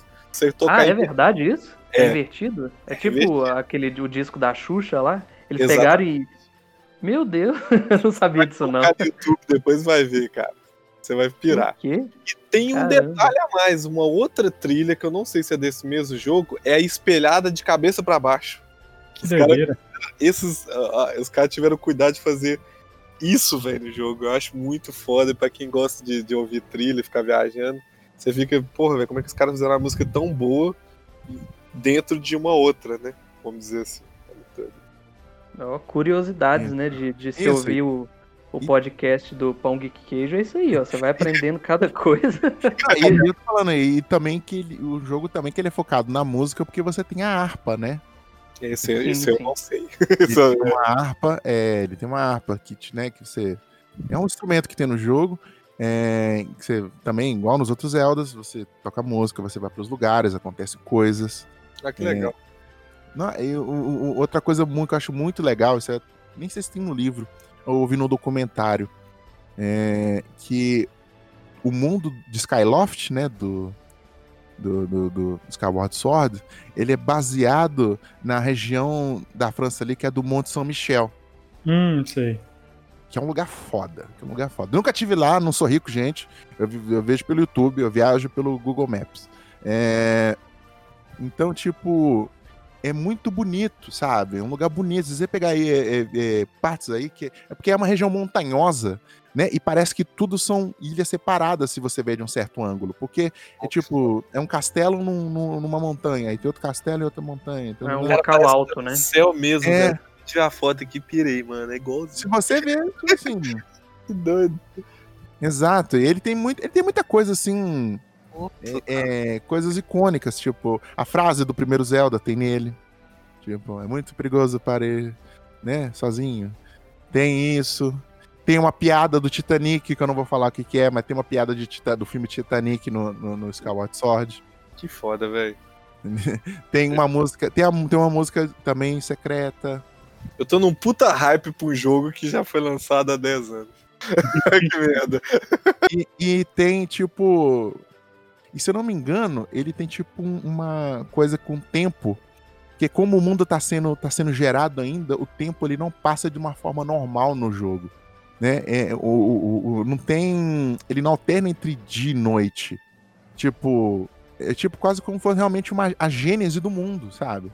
Então, tipo, você dorme no- na cama lá do Link, né, no, no Link lá, você dorme na cama lá pra, pra salvar, é de dia e continua de dia. Agora, eu não sei se isso é um erro, né? Tipo, eu posso estar aqui falando aqui maravilhas. Mas quando ele vai pro, quando ele vai pra, pra terra, né, mesmo, porque a cidade ela foi criada, né, nas alturas pra proteger de uma parada que eu li até com o Ganon, não tem uma parada assim. Não, Ganon não, né? É um, é um demônio lá, que eu esqueci o nome dele. Isso. Demais que você tá falando? Acho que é isso mesmo. Sei, esqueci o nome. Esse aqui é do Skyward Sword. Isso. E aí, será que na Terra não, não tem dia e noite? Será? Pois é, a, na minha, a minha teoria aqui é porque realmente é porque o mundo tá se formando, né? Uhum.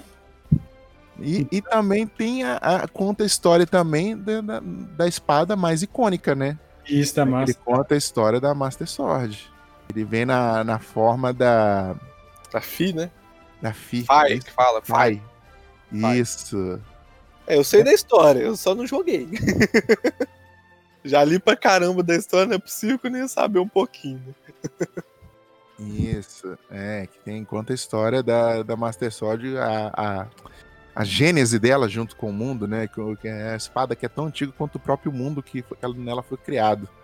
Isso eu ach- eu acho ela meio irritante, não, não, vou, não vou mentir. Entendeu? Zelda, a, a série Zelda, ela é, ela é, ela é cheia de, de, de personagens companheiros irritantes. Mas todos eles têm o seu motivo, que é pra te guiar através da história, pra te ensinar certas coisas. Isso aí eu entendo. Mas toda hora ser interrompido, tipo, ah, não, não faz. A a Faila ela é meio protetora, tipo uma mãe, né? Não, não, acho que você não deveria fazer isso, não, não faz, não faz isso, isso é perigoso. Nananã, sabe? Ela é quase uma, uma figura materna pro, pro Link. Mas, tipo assim, eu não tô falando, tô, tô, tô- tô dando aqui minha- minhas críticas aqui, mas é um jogo bom. Não, não, não, não vai por mim, gente. É um jogo ótimo. É interessante que você você falou da Master Sword.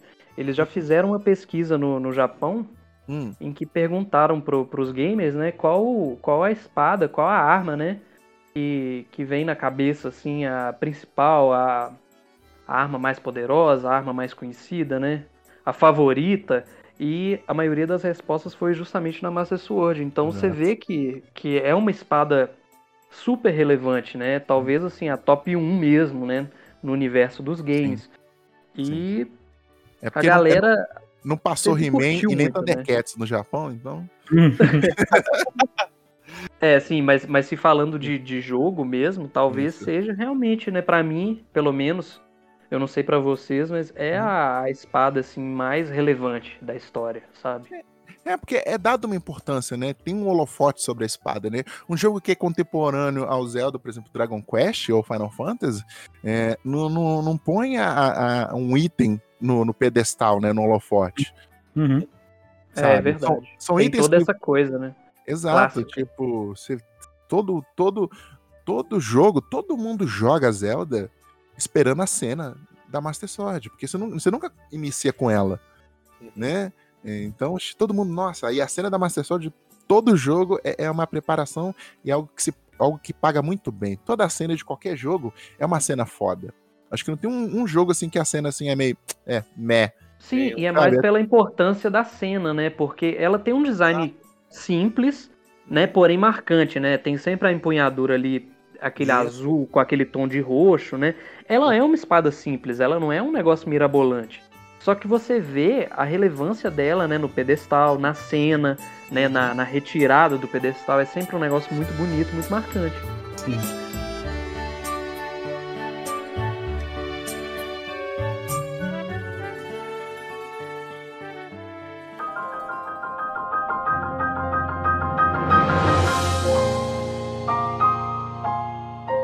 E aí, depois de, desse jogo aí maravilhoso, vem aí que, cara, esse aí eu acho que acho que desde o Ocarina of Time foi o maior hype que eu acho que eu tive foi foi desse, cara. Foi, foi Breath of the Wild, velho. Que eu lembro que eu comprei no lançamento, baixei no.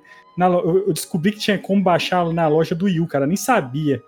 E aí você usava, usei um pendrive, tá aqui até hoje encaixado em um com esse jogo, cara. Que, que é maravilhoso, né, velho? Tem, um, que tem uma entrada fantástica. Cara, o, o Breath of the Wild fez eu comprar um console. Tipo assim, eu sou um cara que. é, eu sempre fui mais nerdão? Tô sempre com vocês aí nos eventos e tudo mais, mas é, esse lance de console, pra mim, parou lá no, é, no, Play, no Play 1, vamos dizer assim. Eu parei, e daí eu, tipo assim, eu, eu tinha meus interesses, às vezes eu pegava um, um emulador, jogava alguma coisinha e tal, mas, cara, o Breath of the Wild foi aquela, aquele negócio que eu falei assim, cara, esse Zelda eu tenho que, eu tenho que correr atrás de jogar ele direito, entendeu? Eu tenho que correr atrás pra ter a, a minha experiência de, de console com o cara, sabe? E aí eu corri atrás e. Velho, tipo assim, a sensação que eu tive na- na- na- né, nessa abertura aí que vocês falaram, inclusive, é quando você acorda, a Zelda falando no seu ouvido e tal, wake up, Link e tal. Você sai do lado daquela. Do, do, do seu, vamos dizer, essa criogenia, né? Que eu pensava inicialmente. Você Pô, sai daquilo lá e vê aquele gigante. Mano, cara, eu, desceu uma lágrima na hora, velho. A primeira sensação minha foi essa. Eu vou ser sincero, era um jogo que eu meio que ainda não entendi qual era dele até eu jogar. Por mais que eu tivesse visto que já tava numa época que você tinha YouTube, você tinha muita ferramenta pra saber sobre o que, que era o jogo, Uhum. Mas até eu pegar e ver que ele é quase um- uma referência ao primeiro Zelda, sabe? Que ah, vai pra onde você, onde seu seu coração mandar e lá vai ter algo. Mano, isso aí foi tipo assim. Aí agora eu falei, agora eu entendi. E agora eu quero levar isso aqui até o fim. Cara, e assim, e é um jogo com um gráfico assim absurdo pro Wii U, cara. Tipo assim, esse é um jogo grande, um mapa gigantesco. Assim, Uhum. e é um jogo que trouxe tantos elementos, cara, de, de roupa, e é uma, assim, uma infinidade de coisas que você pode fazer no jogo, que inspirou aí, ó, Red Dead, tem o Red Dead Redemption 2, é muito inspirado no- nesse jogo, cara, se pegar. E assim, impressionou, cara. Sabe uma coisa assim que eu falei assim, que foi a minha explosão de cabeça, que eu falei, cara, que esse jogo é maravilhoso, que a maioria das coisas que você pensa e você aplica, dá certo. Uhum. Tipo, ai, eu vou. tá chovendo. Então eu vou enfiar uma espada de metal aqui nesse monstro e vou esperar que um raio caia. E o raio cai no bicho. Eu vou jogar uma carne aqui. Você tá no vulcão. Eu vou jogar uma carne aqui no chão que tá quente, a carne vai fritar. A carne frita. Sabe? Eu vou usar, eu vou usar o fogo no chão pra me levantar aqui na, né, na, na asa delta dele aqui. O ar quente te levanta. Cara, isso é fantástico. Isso é muito bom. Sabe? E ainda tem muitas coisas que até hoje muitas pessoas descobrem ainda. É, esse E esse é o fazer isso. motivo de muita gente burlar os, os puzzles, né? Porque pela primeira vez Eu fiz vê isso. a galera é, desafiando né, a, lei da física ou coisas do tipo. Na, na verdade, não desafiando a lei da física, usando a física a seu favor, né? Uhum. Pra poder se dar bem num puzzle que era pra ser resolvido de uma forma, o pessoal resolvendo de outra, sabe? Se acertando uma bomba e a bomba te jogando num canto onde você não, não ia alcançar pulando, e de lá você tá próximo do final e não passou pelo puzzle, já foi direto pro, pro fim, sabe? Eu não fiz muita coisa mirabolante, não, mas duas coisas que eu tentei deu certo. A primeira é tem, uns, tem um puzzle que é você, se você mexe no, no, no, no É iPad, pedra, né? É Não, um que é pedra, do né, iPad que, rola. você tem que. Não, não, que é tipo aqueles minigame aqui. É tipo aqueles brinquedinhos da bolinha que você tem que guiar a bola. Então, o é da buraquinho? bola mesmo, da bola de Isso, pedra. só que não é tampado, né? Igual o brinquedo normal, né? Você pode dar um chacoalho, mandar a bola pra cima e virar. E depois o, virar tudo, virar né? o iPad, é, virar o iPad pra baixo, que vai ficar liso, não vai ter aquele labirintozinho. Ficar com a parte chapada do. do- É, do- e você faz. Na hora que eu fiz isso, eu me senti um gênio. Eu me senti um gênio. Eu também Me fiz senti um eu Hackerman, me- passei com Uhum. a parte chapada. É. Você pula o labirinto todo e joga com o fundo do campo, né? É. Isso. E o segundo é tipo usar o, o static em cima da pedra e você voar em cima da pedra, como se fosse o tal Pai Pai do Dragon Ball. tipo, tipo tem, um, tem, um, tem um puzzle que é tipo você em cima, você tem que andar por cima de uma bola, em cima também que é um, um labirinto, só que o labirinto não tem parede, então você tem que ficar se equilibrando em cima da bola para não cair, no, porque não tem muro te protegendo no caminho.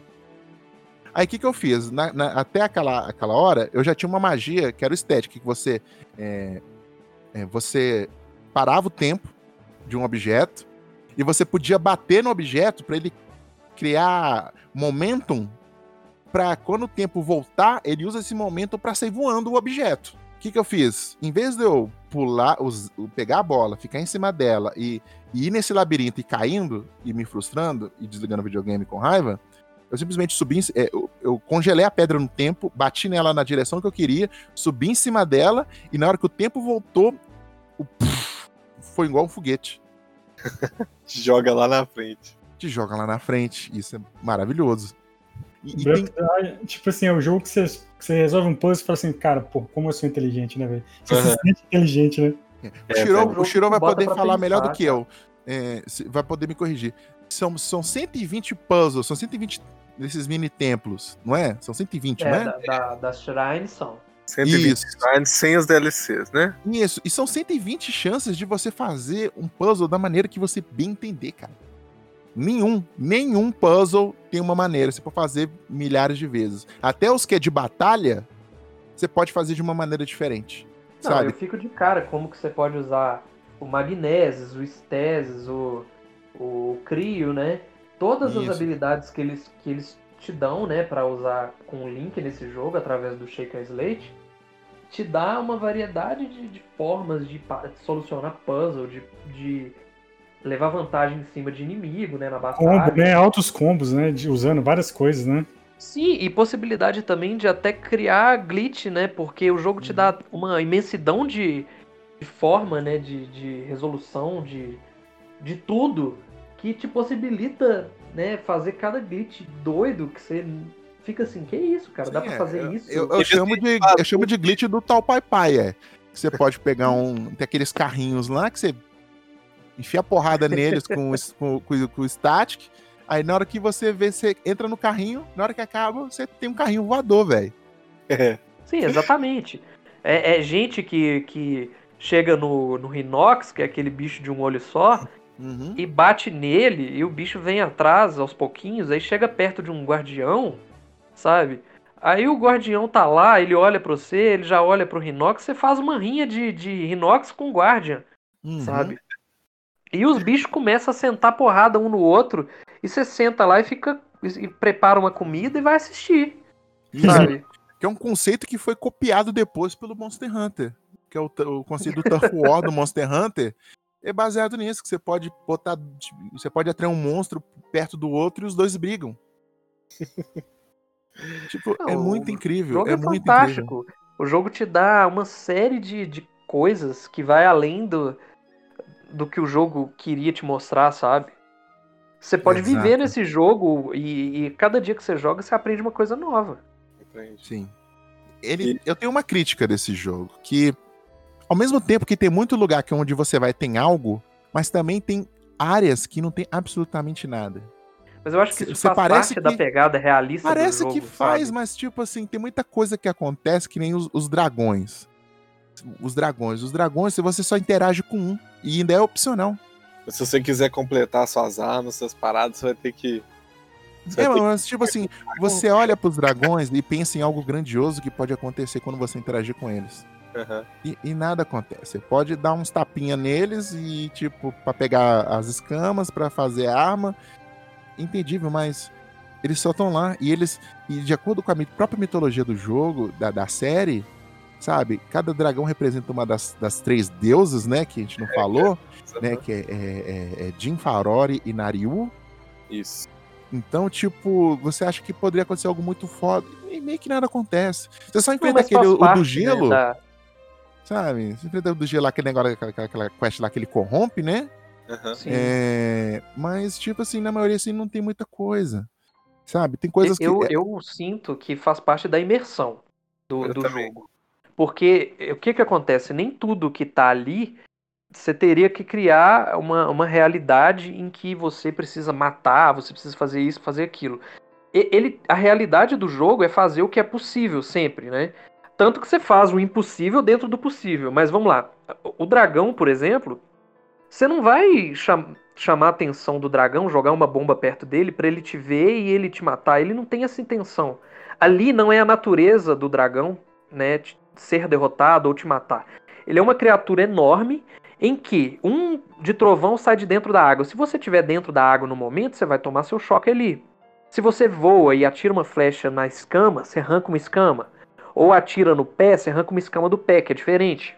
Ou é, atira no chifre, você tira um pedaço do chifre. Mas não é uma coisa que você precisa ir lá e, e bater nele e atirar flecha nele para destruir ele.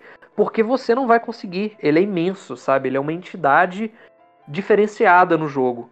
E o fato de não ter muita coisa dentro do jogo também, em, em alguns lugares, é justamente simular uma realidade. De novo, o jogo é, ele tenta ter essa pegada.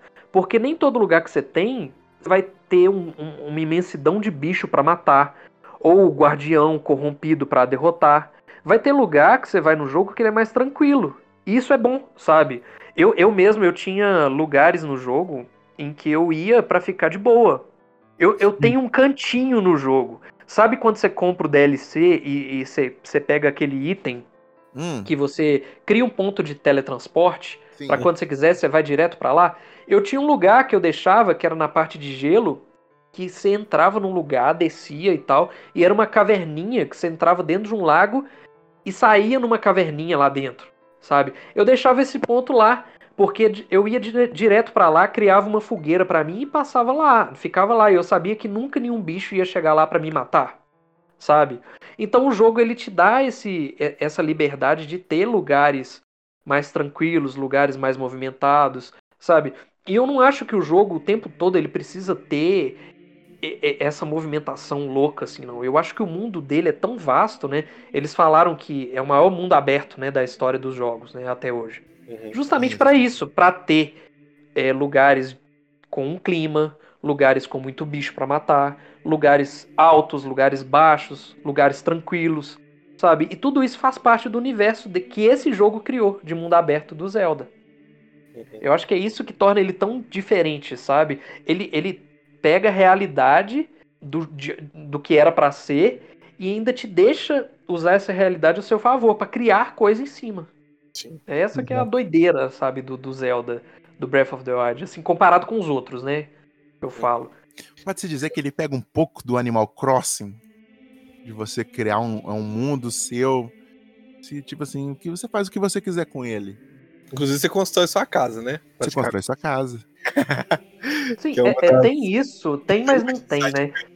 Porque você não cria o um mundo, você vive nele de uma forma realista. O Animal Crossing ainda tem essa coisa de você criar, né? Mas, mas dá para entender sua fala. Uhum. Eu acho que a gente não, não, Tem alguma coisa aí no que você falou que, que remete a isso, sim. Cara, e tem um lance que eu acho que eles foram muito inteligentes nesse jogo. É porque o Kenshin é um, é um exemplo aqui. Uhum. O Kenshin, todos os jogos, ele reclamou do Companion. Você reclama do Shaker Slate, Kenshin? Não, Shake Slate não. Pelo oh, contrário, o Shake Slate é uma das melhores coisas que tem não. porque ele te ajuda mais, né? Ele não fala, né? então, os caras fizeram uma forma de botar um companion, entre aspas, que te mostra tudo que você não lembra, porque você é um cara que perdeu a memória. Ele te direciona no jogo, ele te explica as coisas que você tá liberando, ele libera os espaços, ele libera o mapa, ele faz tipo assim, ele faz uma função que alguém poderia estar do seu lado fazendo, sem ficar conversando com você o tempo inteiro. Você consulta ele na hora que você quiser. E você ainda usa ele de maneira, vamos dizer. Eu não sei se em algum dos outros jogos, eu não tô conseguindo lembrar se você usa tanto um Companion igual você usa ele. Eu acho que talvez o, o Wind Waker é que você mais usa, né? Que você fica em cima dele, inclusive. Mas é, é, nesse caso, cara, eu, eu acho que eles, eles pensaram até nisso. Cara, vamos fazer um negócio para Tipo assim, não tem nem como reclamar disso aqui. Acho que os caras pensaram tanto no, no todo desse jogo, demorou tanto para sair, que é, eu vou até repetir uma coisa que eu comentei, acho que no podcast do, do Street Fighter, que o, que o Miyamoto fala que antes lançar um, é, atrasar um jogo do que lançar um jogo ruim. Eu, eu acho que, velho, é, essa, essa questão que eles fizeram com, com Breath of the Wild é o que fez ele ficar, ficar tão grande e tão foda, sabe? E eu fico triste de pensar que talvez aconteça isso com a continuação, mas eu fico feliz porque eu sei que tá tendo cuidado também, entendeu? Cara, esse jogo é. é o, o Shiro pode até falar mais que eu. Eu completei ele. Eu não completei ele 100% porque eu não peguei os Koroks. São 900 bichinhos que. 999. É, eu achei que você tinha pego os 900 Korok. É só 900. É, Korok, eu não peguei. Eu, eu, eu, peguei assim e na hora que eu vi eu, eu acabei. Eu peguei tipo não... 200 e tanto. Peguei acho que 280, alguma coisa assim. Só que ah. eu peguei todas as shrines, é, fiz tudo que eu podia, menos os Koroks. É, inclusive, eu tenho uma vontade de fazer isso ainda. Mas, velho, é, você faz isso rindo, cara. Você faz isso, cara. é engraçado, né? Fazer. Louco, pegar, pegar os Koroks. Não, ele foi um jogo que eu fiz questão de tentar o 100%, eu consegui fazer tudo mesmo, né? Inclusive uhum. aquele challenge né, dos, dos 50 andares, né? Do, do, do DLC a 120 shrines, os 900 Koroks, todos os acessórios, todas as roupas. Porque assim, como o jogo é imenso, né? O, o mundo, o mapa é imenso, você vai acabar visitando lugares onde você, que você não visitou ainda, né? Uhum. E, e, descobrir pontos, assim, coisas legais, né? Nesse mapa. Porque só de, de pegar Korok, você tá indo em, em lugares que o jogo fez, ele colocou um Korok ali para você ver onde ele tá, né? Onde uhum. ele se escondeu, né? Por que, que ele tá ali? Ele não tá ali à toa, né? Tem Korok que até fica, né? À toa, porque são 900. Mas tem uns que, que vão te levar a conhecer a parte de trás de uma cachoeira, que vão te levar a conhecer a parte de baixo de uma ponte que você nunca iria né, olhar se não fosse por isso, né? E isso é legal, cara. E, e o Shaker Slate, né, pegando o gancho no que vocês falaram aí, é um acessório muito legal. Inclusive, na minha mão é mais barato o Shaker Slate. ah, é, né? Buy my props, né? Procura aí, ó, Rex 3D, né? Que vai estar tá aí a promoção do exato. Se você estiver ouvindo nesse exato momento que lançou esse podcast, procura o Shiro, vai estar tá o link aí na postagem aí do, do Instagram. Vai estar tá com desconto? Com desconto. Se, com desconto, se, se chegar pelo podcast, aí tem 10% off. Pode vir. Aí, Mas assim, é um, um acessório maravilhoso no jogo, porque além das habilidades terem batido muito bem com, com a mecânica, né? Com o jogo, cara, é, inovou muito ter um acessório tão legal, tão divertido, sabe? Que além de, de ter catálogo de monstros, ele tem. oferece poder, né? É o GPS. Ele só não tem o Tinder, né? Porque é. ele tem tudo esse, esse, uhum esse Shaker Sled. Ele é maravilhoso, cara. Mas o seu que você comprar dele. pode ter o Tinder. É, porque... Pode ter, pode ter. A gente adiciona, né? Uma coisa que eu gostei é, desse Breath of the Wild também, é, apesar que ele foca na, na jornada solitária, os personagens que estão em volta. É, é, é, óbvio que, né, eu vou tentar não falar sobre spoilers, mas é, você lida com outros heróis. Não é só o Link que é o herói dessa história. Uhum. Tem outros heróis, entendeu? Tem a Zelda, que, né, que também que ela tá numa jornada heróica também. Então, vocês estão juntos nessa.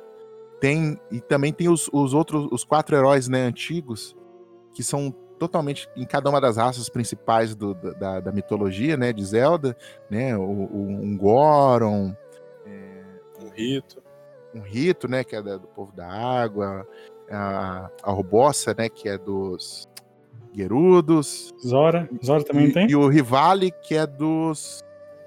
É, o é, Rivali que é do rito. É, é do rito. O Zora que é da água, o Zora né, que é, isso, isso, que tem um dos melhores personagens, que é o Sidão, pra mim é um dos melhores personagens que tem Cara, do, do, do Breath of the Wild. É eu chamo bom. de Sidão, eu chamo de Sidão.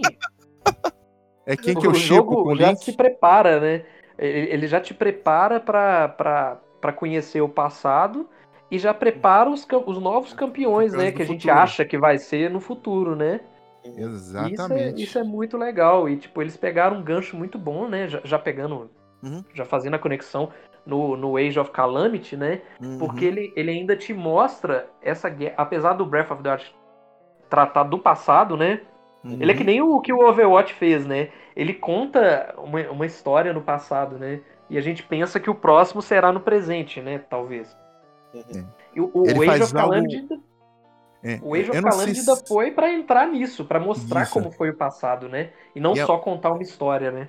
Engraçado que eu vou. Eu não, eu não vou dar spoiler, mas o Shiro também sabe também, porque ele consumiu esse jogo também a, a fundo, o Age of Calamity, que é da, da Koei Tecmo, né? Que é o pessoal que faz Dynasty Warriors, Samurai Warriors. É jogo de você bater em um tanto de asiático no quilo. É, é, ele, ele tem uma pegada semelhante ao Final Fantasy VII Remake. Então, tipo, na questão da história, óbvio, né? É, que, tipo, você acha que, que, que ele, ele é apenas sobre uma prequel, mas não também. Ele, ele fala um pouco sobre o presente, sabe? É, estar no passado é parte do é parte do presente, digamos assim. Uhum. Eu sei que é complicado, mas só quando você jogar você vai entender isso. É, Cara, agora. Não, mas pode concluir. e, é, e é muito bom. E você fala assim, olha, é, o Age of Calamity é, é um spin-off, ele não tem. Ele é inferior aos outros Zeldas, não, cara. É um jogo maravilhoso. E, e o pessoal da Koei Maravilhoso. Tecmo tá de parabéns de colocar todas as outras. No primeiro Haruli Warriors já tinha algo parecido, mas nesse, é, você encaixar toda, tudo que faz o jogo de um jogo especial é, no Breath of the Wild dentro de outro jogo, que é uma, que é, que é uma pegada totalmente diferente, algo que tem suas devidas adaptações, Uhum. mas ficou muito. Você não diria que aquilo é um spin-off. É. Não, por sinal, a Koei Tecno, ela tá de parabéns, porque ela mantém tudo que o jogo tem, inclusive, não só graficamente falando, mas também né, a questão de, de história e tudo, e mecânica, né? Introduzindo o gameplay dela, né? Do, do estilo Musou. Exato. Então, assim, o pessoal não tá fazendo por fazer. Eles têm uma equipe ali de estudiosos dessa Uhum. mídia em que eles estão pegando pra poder é, fazer essa nova versão. E eu já diria que que é graficamente canônico, né? É, Eu diria que graficamente ele é canônico. Canônico. Ele é canônico. Eu diria que graficamente ele é até mais bonito. Sim, E cara, ele- e eles, eles fizeram isso recentemente com o Persona Strikers também. E você Exato. vê as HUDs, você vê né, tudo aquilo que o Persona tem sendo passado, da mesma forma como o Breath of the Wild né, transmitiu aquilo tudo pro Age of Calamity. Então você, você jogando ele, você vai entender que você tem um gameplay diferente pra inovar a parada, né? E você não sente que você tá afastado de Zelda, sabe? Você, você tem a, a essência de Zelda ali, tudo muito bem feito. E, e eu acho que eles representaram muito bem o, a guerra do passado, escolhendo esse tipo de jogabilidade. Porque quando você vê no Breath of the Wild que a guerra do passado foi tão catastrófica, foi tão intensa, né? Com a calamidade, e você vê na história que eles perderam aquela guerra, né? De alguma forma, e que foi uma imensidão de inimigos, um exército gigantesco. Eu acho que me- o melhor gameplay para se representar esse tipo de, de guerra é através desse Musou mesmo. E eles fizeram isso com excelência, porque eles colocaram diversos inimigos, sabe? E fizeram um campo de batalha de guerra no estilo Samurai Warriors mesmo, Dynasty Warriors, no universo de Zelda. Então foi assim, a escolha pontual que eles podiam ter feito pra pra fazer essa representação. Exato. Pessoal, nós estamos aí já bem. Tempo de fechar, porque senão vai ficar muito grande. Tá. O Marlon vai matar e foda-se. Mas eu É. tenho que falar de duas polêmicas que giram em torno de Zelda. Hum. Primeiro, a polêmica é que Link não é Zelda, gente. Por favor, se- não tinha como falar desse, falar nesse, fazer esse podcast e não falar isso. É que muita gente acha que, que Link é a Zelda, né, velho? Isso é foda, mano. O Zelda. E, O Zelda e assim- verde e o Zelda azul. Zelda, é, exato. E aí, cara, o segunda polêmica é a timeline, né? Que é uma loucura, né, velho? A timeline de Zelda. Ela tem um, ela começa com uma timeline única e depois ela se divide em três, né? E aí depois ela, ela volta no Breath of the Wild como se fosse. Aliás, a Nintendo não se pronunciou dessa timeline da- de Breath of the Wild, né? Até É, hoje mas, mas faz sentido ela ser uma, uma junção das timelines. Por causa Isso. da, da separação de, de raças para cada timeline. Elas, Aham. elas estarem juntas no Breath of the Wild faz sentido ser uma junção. É só pra, tipo, tipo, pra. Sky, Skywatch é o primeiro, né? Skyward Sword é o primeiro e tal.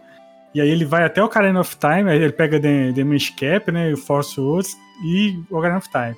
Que aí que divide em três timelines. Que quando, se o Link morre, não, perdão, se o Link é derrotado ali pelo, pelo Ganondorf, ele gera uma timeline.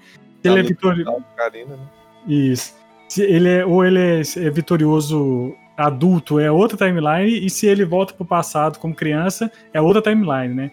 E aí gera um monte de confusão, pior que o filme da, do X-Men da Fox, né?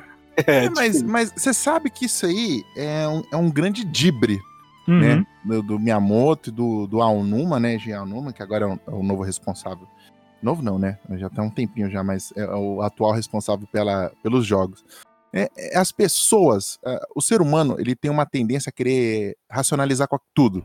Uhum. Nada pode não simplesmente não ter resposta. Tudo tem que ter uma resposta. E, e isso foi uma resposta deles, tipo, olha, gente, não tem timeline, mas se vocês quiserem uma, uma co- algo coeso, mais coeso possível, é isso aí. E fizeram essa timeline maluca, sabe? Então, tipo assim, eu tento encarar cada jogo como único, como uma Uhum. história única no mesmo mundo. É, é algo que é semelhante a Witcher e Mad Max, é tipo contos, sabe? Contos com os mesmos personagens. é, é, eu faço muito paralelo com, com James Bond, sabe? O James Bond é, ele não- eles não te falam. O Link é, Antologias, né? Antologias. é, o, o Link, Reencarnações, né? cada Link ali é uma, é uma, é uma reencarnação do Link, entendeu? Eu, eu sempre penso assim, mesmo com essa timeline, igual o Kenshin falou, eu também penso muito assim. Mesmo tendo essa construção de timeline, eu sempre penso que cada um é uma reencarnação nova do Link, da Zelda, do Geno, entendeu? Então, Uhum. tipo, Um, um- um jogo que faz algo semelhante é o Dragon Quest. O Dragon Quest, a encarnação lá, é o herói. uhum. Não fala quem que é, de onde ele vem, o que, que ele faz. Ele é o herói. E é o mesmo herói Uhum. que é pra todas as outras histórias, Uhum. sabe? Uhum. Não tem timeline também. As pessoas têm que, têm que parar de querer, sabe, achar. Não, mas não tem. Agora, é, tem oficial? Tem, porque eu, né, tá no livro, mas. Mas, na verdade, não tem. Não tem timeline. É, não tem, mas é até legal, cara, do jeito que eles explicaram, assim, pra quem gosta e pra quem É, faz mas isso, sentido, né? como é que eu falei? Isso é, isso é do ser humano de querer racionalizar tudo. Uhum. Até o que não pode ser racionalizado. Tipo, um milhão de histórias que não tem ligação uma com a outra. Apesar de ter os mesmos personagens. Sabe? E Hyrule Warriors tá aí pra dar uma bagunçada. Também. É, teorizar, né? Teorizar e especular é um negócio legal, se a pessoa faz pra se divertir e tal, né? Uhum. Mas não, não, não precisa tratar como, como forma de bri- brigar, né? Pra decidir que Zelda é assim, assim, assado, por causa de linha do tempo, né? Se você tiver uma visão pra poder enxergar de um jeito diferente, que nem vocês estão falando aí, eu acho que você, né, pega melhor a essência do jogo, né? Ou pelo menos a essência de cada jogo separado, né? Uhum. E, e há uma chance, há uma chance que o Breath of the Wild 2 também ignore tudo que aconteceu nos outros. Sabe? Tem essa chance. Pode ser Uhum. que não, pode ser uma continuação direta, pode. Mas também pode, tipo assim, fingir que nada daquilo aconteceu. E só, e só ser a mesma pegada de jogo. Uhum.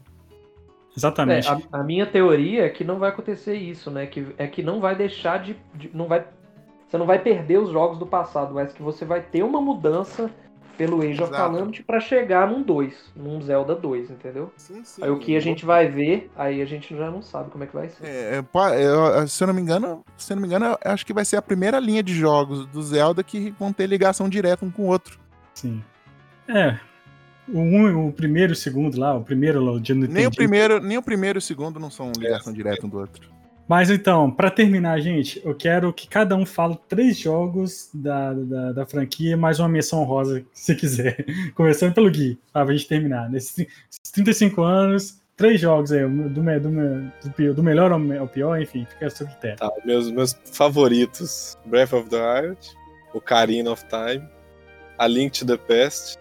E uma menção honrosa aqui eu vou dar pro é, Link's Awakening, porque ele dá uma sensação no coração no final que, velho.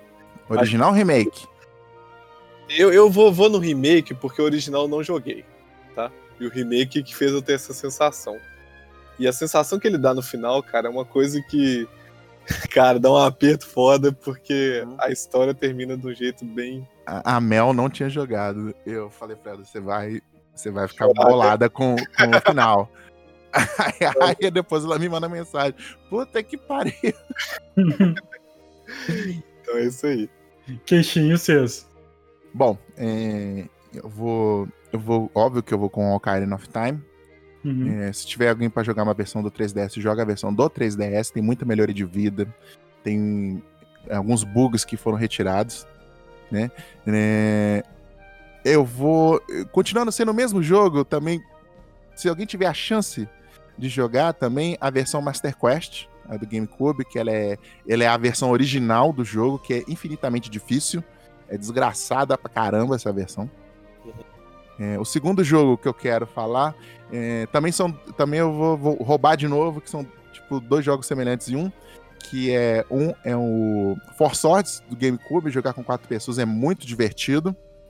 E ele, ele, ele é uma, uma experiência semelhante ao que você faz no Overcooked, que é jogo de você olhar pra pessoa que é seu amigo e falar: Você é burro? Você tem problema mental? é esse tipo de jogo. É bem divertidinho. Né? E junto também que tem uma versão para 3DS que se chama é, Triforce Heroes.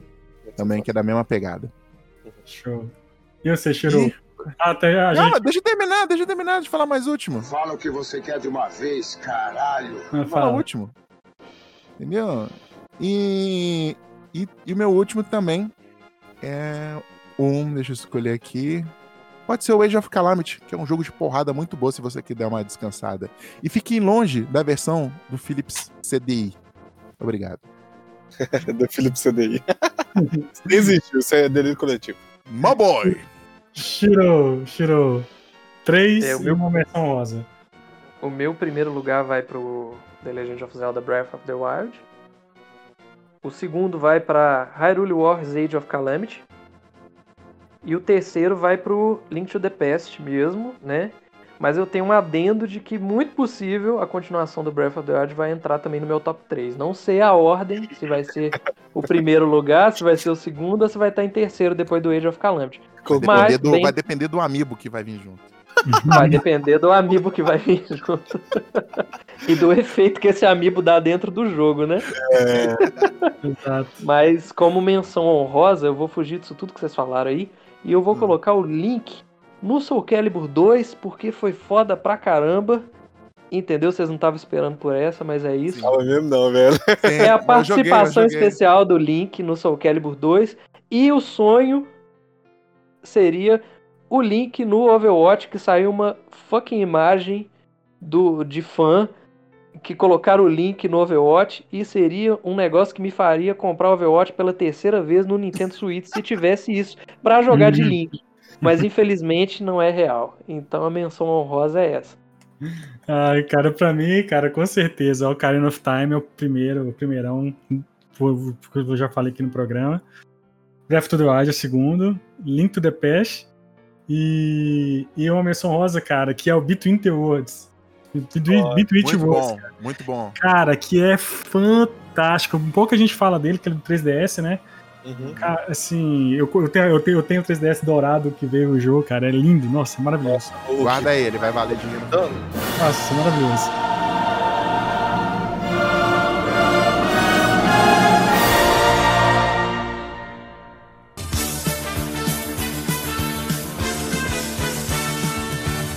Então esse foi o nosso programinha sobre os 35 anos de Zelda. Eu queria agradecer a você que ficou até o final e te pedir para você que ainda não segue, seguir as nossas redes sociais, pongqueijo no Instagram, pongqueijo no Twitter, barra pongqueijo no Facebook e, no- e na nossa Twitch, www.twitch.tv barra pongqueijo, onde toda semana a gente faz lives lá dos jogos que estão bombando no momento.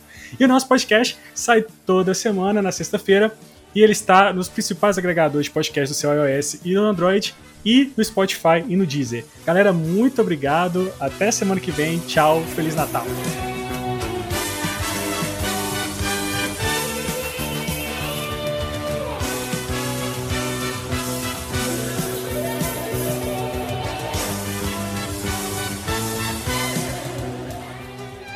Este podcast foi editado por Permanent Waves Edições.